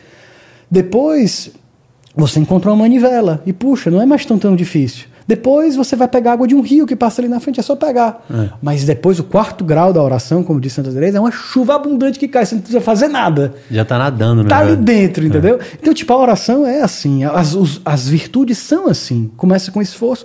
A pessoa que faz uma reeducação alimentar. Caramba, é muito difícil tomar café Nossa, sem açúcar. é. Ou ir pra academia, começar a ir pra academia, tipo. É, exatamente. Tipo, café, você toma café sem açúcar, né, Pedro? Você sempre tomou café sem açúcar? Não. Não. É. Quando as primeiras Quando vezes que você. mais novo, não, né? Mais novo, não. Depois você. Não, vou tomar aqui. Como é que diz? Aí as primeiras vezes. É, vou tomar amargo mesmo, tá? Na Isso que raiva. eu sou é macho, tá? Aí toma. Aí dá, vai, vai. Hoje não tem como tomar café com açúcar. Não, não, é outra bebida inaceitável. Inaceitável o café com açúcar para quem toma sem açúcar. É tipo, então é inaceitável para mim porque virou um hábito, uma virtude, um- uma coisa, necessidade do meu coração, rezar. Tipo, o dia não é o dia do padre cristiano se não tem a oração, porque aquilo não sou mais eu. A minha personalidade exige a oração. Sabe que cientificamente tem a ver com a com as camadas, eu já tinha falado isso, a plasticidade neuronal. Quando você cria um hábito, e o hábito vira uma virtude, né? Ou um vício, dependendo de qual for, né? Você, por exemplo, para ensaiar, para você decorar uma música, para você aprender um exercício, um melisma ou qualquer coisa que você faça na vida, você faz uma vez, a primeira vez é difícil porque o neurônio, para comunicar para o outro, aquela informação é ruim.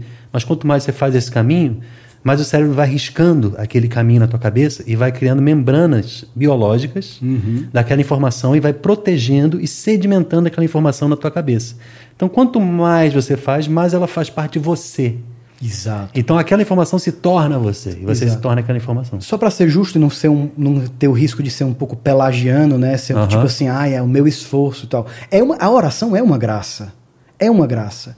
Com a qual responde. Existe uma Mas você já começou dizendo que tem que pedir tem que pedir Deus a Deus. dá. É Deus que dá a oração. É. É, é Deus que te convida, é Deus que te atrai. Não é uma coisa ora- que você vai fazer na marra, porque não... não é natural, é sobrenatural. E aí a- a- o homem novo vive de forma natu com um é, é quase um impulso natural de algo sobrenatural. E Deus não Entendeu? quer que você nasça sabendo ou você pedir ele te dá tudo prontinho, porque não tem, ah, você não, se você não passa pela via, pela via do crescimento, da- do sacrifício, você não amadurece, você não cresce. Exato, exatamente, é. E aí Deus não quer que você passe por atalho nenhum, É, não é que Deus não quer, tipo, tem tem coisa, graças ele a precisa que você, você precisa crescer. Pedro, é porque é exato, concordo total, mas só pra gente ver por um outro ângulo também. Deus ele dá, ele dá, ele dá graças. Deus é generoso. E tem coisas que vão acontecer mesmo na via do milagre, tipo, cara, isso- eu nunca fiz isso e de repente eu comecei, tipo, como talvez o rosário na minha vida foi começou com um milagre. Mas é milagre justamente porque não é a regra. Exa- exato, porque não é a regra. Mas o caminho do, do, do da- Deus é muito muito sensível, muito ele ama muito a nossa liberdade. A liberdade é o amor, é a forma do homem exprimir o amor no tempo. E a fidelidade, ué, a liberdade é o amor escolhido e a fidelidade é o amor comprovado no tempo. Fidelidade é o amor no tempo, No tempo. é o amor encarnado no tempo. Fidelidade não dá pra ser, eu sou fiel, já tô fiel. Não. Exato. Deus quer que você passe o caminho. O caminho, exatamente. Para todos os dias e consolidando aquela, aquela, aquele tesouro, aquela, aquele hábito, aquele bem na minha vida. Né? Tem tantas coisas que eu tinha lembrado de falar com você sobre isso. Eu não sei se eu tô te interrompendo de novo. Acho que a coisa que eu mais faço na vida é é interromper. sua, né? Eu sou seu convidado. Mas é, é porque uma vez a gente estava junto e você falou aquele insight que você estava tendo sobre Jesus disse: Eu sou o caminho, a verdade e a vida. E talvez ele tenha dito isso primeiro para dar a entender isso, né? Que, não, que você não vive e você não, não entende a verdade se você não passa pelo caminho com ele, né? Cara, isso é tão sério. Ele é o caminho e ele vai com você no caminho, na tua frente, né? E ele passou pelo caminho antes de você, inclusive. Exatamente. E se ver em caminho é uma coisa muito importante. E ver as pessoas em caminho também. Como sacerdote, eu vou atender numa confissão. Um jovem chega com uma situação difícil na vida dele, ele, com algo que ele quer vencer na vida dele. Eu não tenho como. Eu sei que a graça daquela confissão vai ser um, um- um boost né, na vida dele, assim, vai É. ser um. Como é que diz? Um impulso na vida Isso. dele. Mas eu sei também que ele vai voltar para aquela casa, para aquele computador, para aquela família, para aquele contexto, para aquelas pessoas que vão colocar ele numa situação difícil e que ele pode voltar a pecar naquelas coisas que ele pecava antes. Exatamente. Mas eu, como confessor, eu não posso desprezar que aquele jovem está num caminho. e que ele, ele ter vindo se confessar foi: Eu quero. Quero melhorar. Eu quero melhorar. Eu quero vencer. Eu quero. E aí, às vezes, até eu tenho que ter essa sensibilidade quando eu for passar uma penitência para ele, porque eu vou. Cara, eu vou te dar um remédio. Mas esse remédio não é assim. Faz isso aqui agora, reza uma Ave Maria que vai estar tá pago, não por tantos dias, como um médico, né? O médico vai prescrever uma medicação, ele diz que por 15 dias você Tem toma um aquele antibiótico e tal.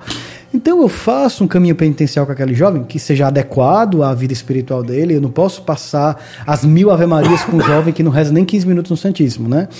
Eu tenho que ver uma coisa adequada àquela, à natureza daquela pessoa, mas que coloque ela assim, ó. Cara, não só dá um passo, mas caminha. Sim. Vai, vamos um pouquinho mais longe. Né? Ó, chega até ali, porque quando tu, você chegar ali, vai ter um, um, mecanismo, uma situação que vai te ajudar a ir além. Entende? Ver as pessoas em caminho. E é isso, a oração, tipo, hoje eu estou dizendo que eu sou necessitado da oração. Quem disse que eu não posso passar por muitos problemas, que eu vou ter que trabalhar muito e vou abandonar a oração? E vou ter que voltar para a oração? Para conseguir viver a minha missão, eu não, eu não posso garantir tudo. Eu estou em caminho. Claro. Estou em construir. Diz é uma, uma, expressão latina que fala infiere, que se diz em, em, em tornar-me. Estou no processo. No processo, né? estou loading. Né? É, loading. Né? Agora é, você está americaníssimo. É, né? tipo... você, eu vou ficar insuportável. Porque você já estava no italiano, era maravilhoso. Mas, uh, e aí, outra coisa que eu tava. Eu até escrevi aqui porque é engraçado. Eu vou, vou ler que é melhor. Essa vida só tem sentido porque supõe que tudo e todos sejam imperfeitos. É, Deus é perfeito, a criação de Deus é perfeita porque é dele. Mas a criatura não é e é de propósito que não é, não é perfeita. Só Deus é perfeito. Então, o que, que eu estou querendo dizer com isso? Deus fez a gente imperfeito de propósito, meu irmão. Porque Ele quer que, que, que a gente conheça Ele, o amor, a verdade, mas pelo processo, pelo caminho, não. Porque senão não, não tem porquê existir essa, essa vida, essa realidade, e a gente almejar. A gente não precisa, se fosse tudo perfeito, já estava no céu. Não, Se não a gente fosse perfeito, história, não existiria um, uma coisa fundamental chamada liberdade. Né? A liberdade ela é a maneira do homem responder ao processo da vida. Eu quero ser divinizado e responder à minha vocação, ou eu quero viver a vida do mendigo. Eu quero ficar aqui. É. E a pessoa tem que poder responder. Né? É, agora, cuidar, liberdade não é fazer o que eu quiser.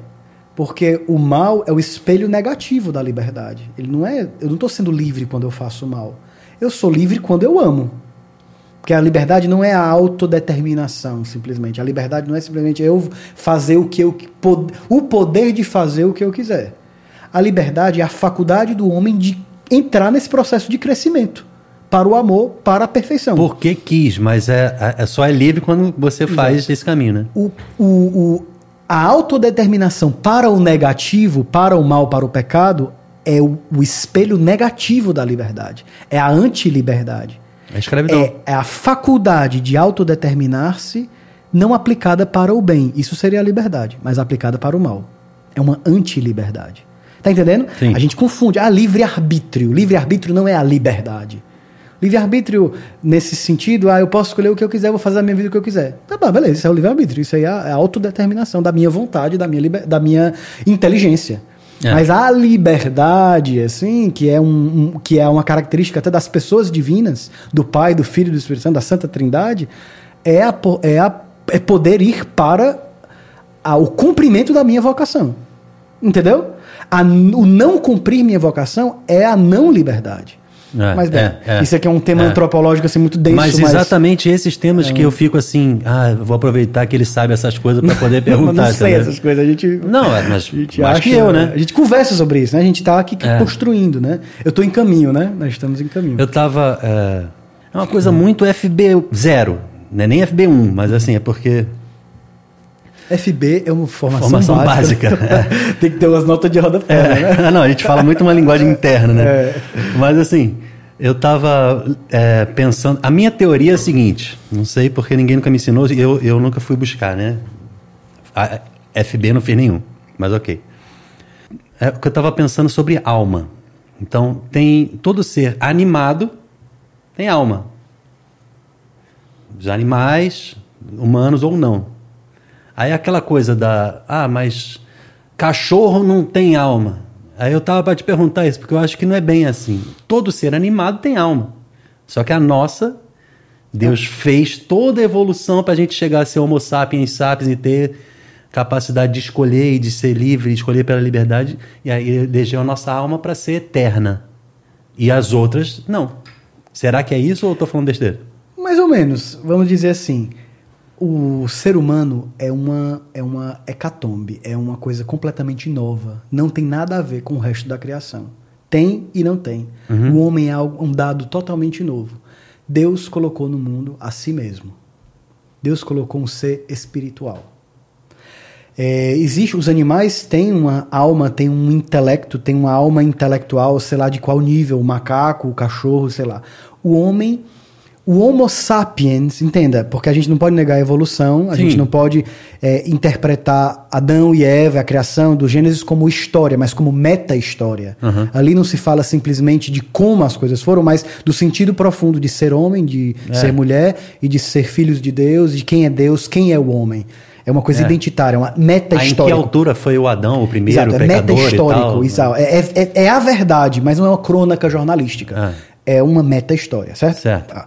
O homem, ele existiu existiu a evolução no processo evolutivo da ciência da, da, da história Aham. existiu aquele animal Homo sapiens que ali deu, que era o, o protótipo mais perfeito no qual Deus quis criar algo completamente novo o que o homem e a mulher né claro entende então ali Que tem algo além, não é só uma evolução. não né? é só uma evolução. Naquela criatura repousa um espírito. A pessoa, aquela criatura é imagem e semelhança de Deus. Não é só ânima, tem. Exato. Ela tem alma, ela tem corpo, ela tem espírito. Existe uma, uma, uma, uma antropologia cristã que fala da dimensão tripartida do homem. São três, três angulaturas. Se diz isso em português, angulaturas? Angulações? Ângulos. São três ângulos de ver o homem. O homem, é, ele é carne, ele é intelecto, alma, é, é, razão, ele é espírito. Ele é. Isso é o ser o homem perfeito. Santo, Santo Irineu de Lyon é um grande padre da igreja, né, do- dos primeiros séculos. Ele fala do homem, o homem perfeito, ele é corpo, alma e espírito. Ele não tem. Entende? Então, essa, é. essa criatura, o ser humano, é a, é a criatura como é que diz, divisor de águas de todo o processo criativo. Ela é a criatura chamada a participar do banquete trinitário. Deus criou o homem para que o homem participe da vida de Deus. O cachorro não. São seres animados. Tem a alma, né? Mas, Tem uma, uma alma, um tipo de. Porque é difícil. O homem. se não- você tá vivo, tem alma. até a categoria natureza, Ah. o homem não se encaixa na categoria natureza ou espécie que os outros animais se encaixam. Se eu for falar do categorizar o homem, catalogar o homem em termos de espécie, ele vai ser um Homo sapiens. Beleza, vai ter que ter, né? Vai estudar ali nos animais. O mundo animal vai ter que ter o nosso, né? É. A gente tá- faz parte do mundo. Sim. Só que a gente é mundo e não mundo. O homem, ele é mundo e ele é não mundo. Ele faz parte, ele é um cidadão de dois mundos. Ele faz parte também de uma vida que transcende a esse mundo. Ele faz parte da vida de Deus. Então o homem quando colocou na terra, ou desculpa, Deus quando colocou na terra o ser humano, ele deu ao homem uma alma espiritual capaz de se comunicar com um mundo que transcende esse mundo. Entende, Pedro? Aham. Então essa é a nossa diferença. Eu não posso dizer que os animais têm alma como eu tenho, porque até o conceito de natureza humana é um, é um- a natureza humana é uma natureza que supõe a graça de Deus. É como se a graça fosse algo natural, que a graça que é sobrenatural para o homem faz parte da sua natureza, é natural. É o sobrenatural no natural. É. Nós somos as únicas criaturas no mundo que vivem na, na correspondência à graça. Entende? Ou seja, há algo de Deus que repousa no fundo da minha alma. Tem uma nota divina no fundo da nossa alma. Os outros animais não têm isso. Isso não é só a minha razão e tal. Isso é a minha capacidade de comunicação com Deus, é a minha capacidade de. O- existe a história dos cachorros? Aham. Existe? O, o, o cachorro construiu uma história. Não, é verdade. O, que- coisas que nos tornam que nos, a- nos tornam um povo comum, né? Não existe a história dos cavalos, não existe a história dos macacos. O homem escreveu uma história. Eu me sinto ligado a Luís XV, a Abraão da Bíblia, eu me sinto quando fala de Mao Tse-tung, quando fala de, de, de, de, do Kennedy, quando fala de Getúlio eh, Vargas, eu, são eu- a história dos homens de- me diz respeito de alguma forma. A gente, a gente tem uma história, a gente é, um, é uma, uma, uma comunidade ontológica, entende? A gente, por quê? Porque nós somos seres superiores. Né? Aí ah, os, os, os ambientalistas vão me matar por causa disso aqui, né? Mas, mas é o homem, ele é. Mas ele, é, né? ele é o único ser criado à imagem e semelhança de Deus. A gente tem um destino divino. Ah, e tem uma coisa, mas nós recebemos o mundo como um dom para cuidar. Nós somos os administradores do mundo. Então o cachorro me diz respeito, as vacas me diz respeito, a ecologia me diz respeito. Mas nunca, nunca assim, a minha vida vale tanto quanto a de um golfinho. Não. O golfinho não foi criado à imagem e semelhança de Deus. Um bebê foi. Porque é, se a gente for pensar só em natureza ou ciência, a gente pensa, então. Aí eu ponho Deus na história, eu penso, mas Deus criou e milhões de anos, e dinossauro, e meteoro, e humanidade vem da água, e seja lá o que for, e depois vai virando todas as fases de crescimento até que se torne Homo sapiens, né? Como a gente falou. Aí, se eu for pensar de uma maneira bem banal, mas Deus quis que essa criatura fosse parte dele e ele fosse parte dessa criatura eternamente. Agora, quando você diz, não, mas espera aí, tem um a mais, aí falou o espírito, que espírito é? É o nosso espírito ou é espírito de Deus? Isso Ou é o grande. É, é nosso. É o nosso espírito, né? Tem alguns teólogos, assim, alguns padres da igreja que falam, inclusive, que é o Espírito de Deus, né? É uma coisa assim, a gente tem muitas tradições na teologia da igreja, a gente tem que encontrar uma terminologia muito adequada. Mas se a gente disser que é o Espírito de Deus, a gente está negando que o homem tem uma ontologia própria, né? Que o homem é homem, o homem, então o homem é parte de Deus, que panteísmo é esse? É um panteísmo estranho, né? Então Deus participa Deus da... é tudo e Deus tá, é né? tudo, é. Muito, muito cuidado com as linguagens. É. é o espírito do homem. Mas é aquele ambiente humano no qual Deus se comunica, do- no qual Deus se manifesta. É o sopro divino, é o selo divino no homem. É tipo assim, é, é como se fosse aquela, o selo de, isso aqui é, é meu, made in Taiwan, made in China. É. Made in tipo, é tipo, heaven. made in heaven, tipo, É. é, aquele, aquela, aquele âmbito humano que é tipo, isso é meu. Esse, esse foi criado capaz de mim. Que é- o que catecismo se- da igreja começa assim: homem é, o homem é capax dei, capaz de Deus. Isso aqui é a marca registrada do Eu homem. acho lindo isso, assim, é, como Deus. a- a- a- o, o Cronos é criatura de Deus, então. Como é lindo você pensar lá no início dos bilhões de anos, as estrelas, o, o Big Bang, os planetas, tudo para chegar ao homem, a Jesus, que, se, que Deus vira homem. E ele nem sempre foi homem, ele teve que criar e criou tudo e elegeu essa criatura e virou essa criatura. Isso deve ser um escândalo É, é forte. para os anjos, né? E por isso que tem aquela história, né? Tipo, É, mas- que estavam na eternidade sempre. Vai, peraí, você vai virar isso? É, sério? Né? Aí eu fico pensando, será que foi assim? Aque- aquela discussão é, intelectual entre os anjos, os que resolveram cair e os que não, né? São Miguel e, e Lúcifer e tal. Não sei, é, é meio que um romantismo em cima da história, mas, mas só que na sabedoria infinita de Deus, ele sabe e ele quis. E quem, quem vai discutir com Deus se é, que é bom ou que não é, né? É impressionante, cara. Tipo, aquela a frase de João, Deus é amor, é uma coisa muito simples, mas é, é, é, é, é mastodôntico, assim, é, é enorme. É. Porque, tipo, é próprio de Deus se dilatar para além de si mesmo. É bonito que Deus não é um. Deus é um e três. De- Deus em si mesmo são três pessoas. Deus é três pessoas. É tipo, não dá para ser só um. Existe uma dilatação de si no outro. Ele Faz- é tanto ele mesmo que ele vira três. ele, não é que ele vira, né? Ele, de- em Deus existe um espaço, um espaço do outro. Em Ah, Deus é. existe um espaço para alguém, para o não eu. Em Deus tem eu e não eu. Não é eu igual a eu, é eu e não eu. E eu encontro eu em não eu. E se isso existe dentro de Deus, isso explica a criação e o homem.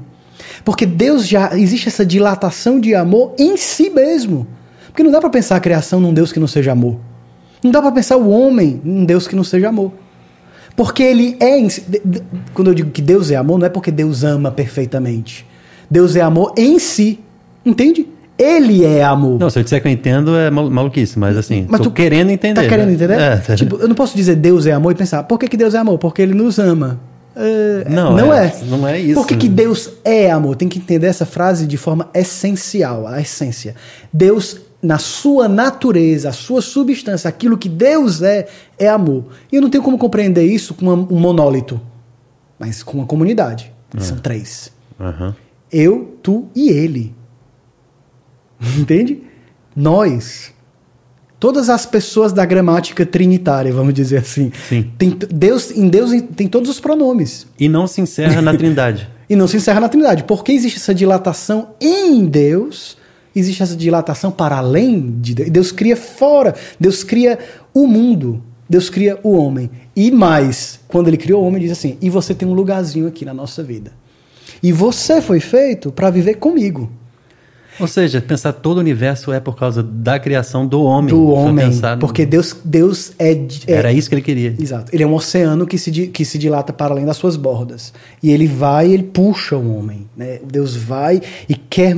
É, é uma força agregadora do amor de Deus. Ele quer que o homem participe da sua natureza e da sua vida. Ele cria. é, eu vou dizer uma coisa: não é uma heresia se você for poeta. Aham. Deus se cria. Sejam poetas, não sejam fundamentalistas. Deus põe no mundo a si mesmo. Ele se cria como Jesus. Você pensado? É, tipo assim, né? a gente começa a falar heresia, É, negada. aí dá problema. Mas é, Deus cria alguém capaz de viver a sua vida. Tá entendendo o que eu tô querendo dizer? É. Deus quis que. Tá aqui, tem um ícone da trindade aqui, né? Eu É. acho bonito. É. É, é, qual é esse- quem pintou esse ícone aqui, o original, é Andrei Rublev. É um russo. Andrei Rublev. Uhum. Foi ele que me deu esse, mentira. É, mentira. Pé.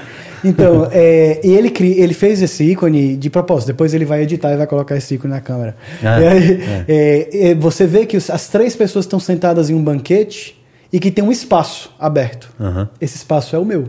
Eu sou o partner. Eu sou aquele que vou sentar nessa mesa e participar daquela vida. A quarta parede é você. É, tem- é, como tipo- se fosse um teatro e a gente é a quarta pessoa. É, né? a gente, no drama trinitário, vamos É. dizer assim, a gente é o ator chamado a participar. Quarta né? pessoa da Trindade. Uma quarta pessoa na, Na Trindade, é, melhor. Né? Sem heresias É, também, né? uma quarta Desculpa. na Trindade. Mas eu, eu, a gente já está há um tempão aqui. Eu nunca nem cheguei a falar do missionário Shalom, a gente passou por cima, mas não tem problema. E também numa próxima vez, se estiver aqui, se você quiser, a gente entra mais um pouco nessa história da música. Mas eu quero só frisar um- uma coisa. É, uma das coisas que também mais me marcaram na época que você era o, o cantor, o coordenador, o pastor daquela galera na, no missionário é que você, em quase todos os shows, pelo menos os que eu toquei com, com vocês, você dizia: o maior desejo do homem é. Completa a frase. Ver a face de Deus. Você sempre falava isso. E isso devia ser muito forte dentro de você, acho que deve ser ainda, né? É. Para você, para essa necessidade de passar isso para as pessoas, né? Porque realmente, se você for parar para pensar numa coisa muito mais ampla de tudo que acontece em todos os lugares, na mídia, na cultura, nas mais diversas culturas, na- no indivíduo, a gente faz tudo para ser feliz. A gente faz tudo porque a gente quer ter satisfação. Só que a gente acaba errando, tanto que vai fazendo coisas erradas. Mas na verdade o que a gente quer, É ver a face de Deus. a gente só não sabe disso. Exatamente. A gente vai fazendo besteiras porque a gente na verdade quer a verdade, a gente quer ser feliz, a gente quer conhecer a verdade, a verdade maior. Se a gente soubesse quanta coisa podia ser evitada. Aí o si que você falou no começo, que não é e tal, mas. Mas pensando nisso, é, quanto mais se diz, mais se repete. Olha, o que você quer mesmo é conhecer Deus.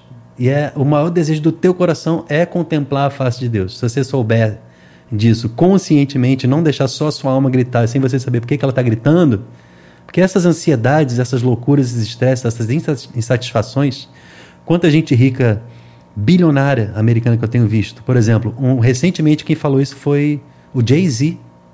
Jay-Z é o marido da Beyoncé, é um rapper, é um dos caras mais bem-sucedidos na música. E ele falou: Deixa eu só te dizer uma coisa. Você acha que você vai ser feliz quando você estiver rico? Não é isso não, tá? Esquece. Seja feliz hoje, é independente. Você quer ter dinheiro? Quer trabalhar? Tá ótimo. Quer ficar famoso? Ok. Tem nada a ver uma coisa com a outra. Você não vai ser feliz com a coisa, com o trabalho, com. Você vai ser feliz. Aí ele não diz Deus, mas. Mas ele diz que não é aqui. Eu cheguei até aqui, eu tô, já tô te avisando. E um outro cara, o Kanye West, que é marido da Kim Kardashian, que é um produtor de rap, é um cantor de rap também, ele é cristão e ele diz é, coisas desse tipo, né? Que, que eles, quando ele voltou a lembrar de Deus, ele voltou a ser feliz. Ele tinha ficado confuso muito tempo. Ele chegou até. Ele até, gravou um CD gospel. Justamente, porque ele teve um meltdown. Ele ficou meio. Ele deu uma surtada. Sim. E aí depois ele voltou a lembrar das coisas que a mãe dele ensinava e foi voltando para a igreja e teve e começou a, a, ter diretor espiritual e tal. Uhum. E agora ele tem a própria igreja, evangélico cria a própria igreja, né? Mas assim, uhum. e, tem um pastor próprio e tal. E fez esse álbum muito, muito, muito bonito. Uhum. Sua produção. Mas aí voltando para o missionário, das coisas que mais me marcou e eu quero é, poder, numa próxima, a gente falar mais de música, de composição e de tal, porque agora já, já, já estouramos o tempo e a gente quer jantar, que a Sibeli está esperando a gente. e eu quero só te perguntar uma coisa. Nessa. Eu acho que isso aqui vai ser lançado quarta ou quinta-feira agora, ou quarta-feira de cinza, só que aí talvez em respeito pelo dia eu lance na quinta. Uhum. Qual é o melhor jeito mais prático para um, para uma pessoa que tem esse desejo de Deus viver a quaresma? O que, que você pode dizer assim, legal, para a pessoa que, que ela pode fazer? Fazer mesmo. Cada pessoa é um mistério, né? Cada pessoa é um cosmo, é um mundo mesmo. E é muito. E um remédio você não pode passar para todos os pacientes, né? Você tem que ver aquela pessoa em caminho. Eu vi, assim, a gente vive muitas crises, né? Crises. O que é o que o chinês, eu fui, fui em missão para a China uma vez e aprendi uma palavra muito interessante. A crise em chinês. Os chineses eles não escrevem palavras, conceitos abstratos como nós, assim, que a gente inventa uma palavra para falar de um conceito. O chinês ele usa imagens. Ele ele tem duas ideias, ele tem várias ideias, ele coloca aquelas ideias juntas e forma um conceito através da imagem da do Por isso símbolo. que a escrita dele é ideograma, né? Ideogramas, os caracteres são ideogramas. É. Então, sabe como é que é a palavra crise em chinês? Hum eles colocam o ideograma do perigo e o ideograma da oportunidade. Crise é perigo e oportunidade. Eu achei isso genial, né? Poxa. A pessoa ela tem que encontrar os momentos, os pontos críticos da vida dela, entender onde ela está em perigo e como, como aquilo pode ser uma oportunidade para ela crescer perigo é a sua castidade, o perigo é a sua vida de pobreza, a sua administração dos seus bens, o perigo é a sua, você não mede as suas palavras, o perigo é o seu relacionamento com essa pessoa, com aquela, o perigo é de você arruinar a sua vida sacerdotal, sua vida familiar, sua vida na comunidade. Quais as oportunidades que eu tenho hoje para atacar esses perigos? Crise. Eu digo, na quaresma entre em crise veja quais são as, as crises que você pode fazer emergir para que os perigos turn out, né, em, se transformem se torne, né? em oportunidade. Né? É, eu acho que é isso. Eu faria isso. Né? Agora, eu ajudaria uma pessoa assim, eu identificaria com ela a crise e transformaria aquele perigo numa oportunidade. Eu acho que essa fica a receita do bolo aí, né? Acho que é melhor do que eu dizer, leia a vida de um santo. Não, mas então, o rosário. Não dá para ser genérico. Acho que é. você respondeu certo. É porque eu não é. tenho como me perguntar justamente sobre alguém, né? Só seria sobre mim. Mas é. aí é stop Pronto. e é. confissão, não, não gravação, que, né? Eu acho que é crise. Né? É. Eu acho que a, a, palavra é essa, perigo e oportunidade. Maravilha. Obrigado uhum. e vamos jantar que, que, que a galera está esperando. Obrigado. E eu queria agradecer você ter vindo e desejar uma boa viagem de volta para Roma, que talvez seja uma das últimas oficiais que você esteja voltando para casa lá. Exato. Sua nova casa vai ser JFK agora. Brooklyn. Brooklyn, é. Que eu só visitei umas duas, três vezes na vida, mas achei muito bonita a parte que eu fui. Eu morava no, no Queens, em Astoria, que é a parte mais grega e mais latina de Nova York. Tinha pouco brasileiro, até curiosamente, né? O Queens é a mesma diocese nossa. O Brooklyn Queens é, faz parte da mesma diocese. É, e é, e é perto. É, assim, é da mesma... Era a história de Jamaica e depois Brooklyn. Isso, assim. Exato, exato. É, é, junto. E aí, mas eu estudava em Manhattan, então para mim foi até uma oportunidade boa, porque se eu fosse morar em Manhattan, estudar em Manhattan, eu não teria conhecido o estado de Nova York, eu teria ficado só na cidade. Então, acho que foi até providencial Deus ter arrumado uma amiga da minha mãe para me acolher no Queens, depois eu acabei arrumando um apartamento por ali. Então, assim, Nova York é, é uma cidade que eu tenho muito carinho e estou muito feliz de você. Acho que você é a pessoa certa para o Shalom ter mandado oh, para lá Deus. e quero visitar vocês lá, Justine também, Rezem por mim. Bárbara e a galera. Obrigado pela conversa de hoje. Obrigado demais. Estamos unidos. Shalom. Shalom.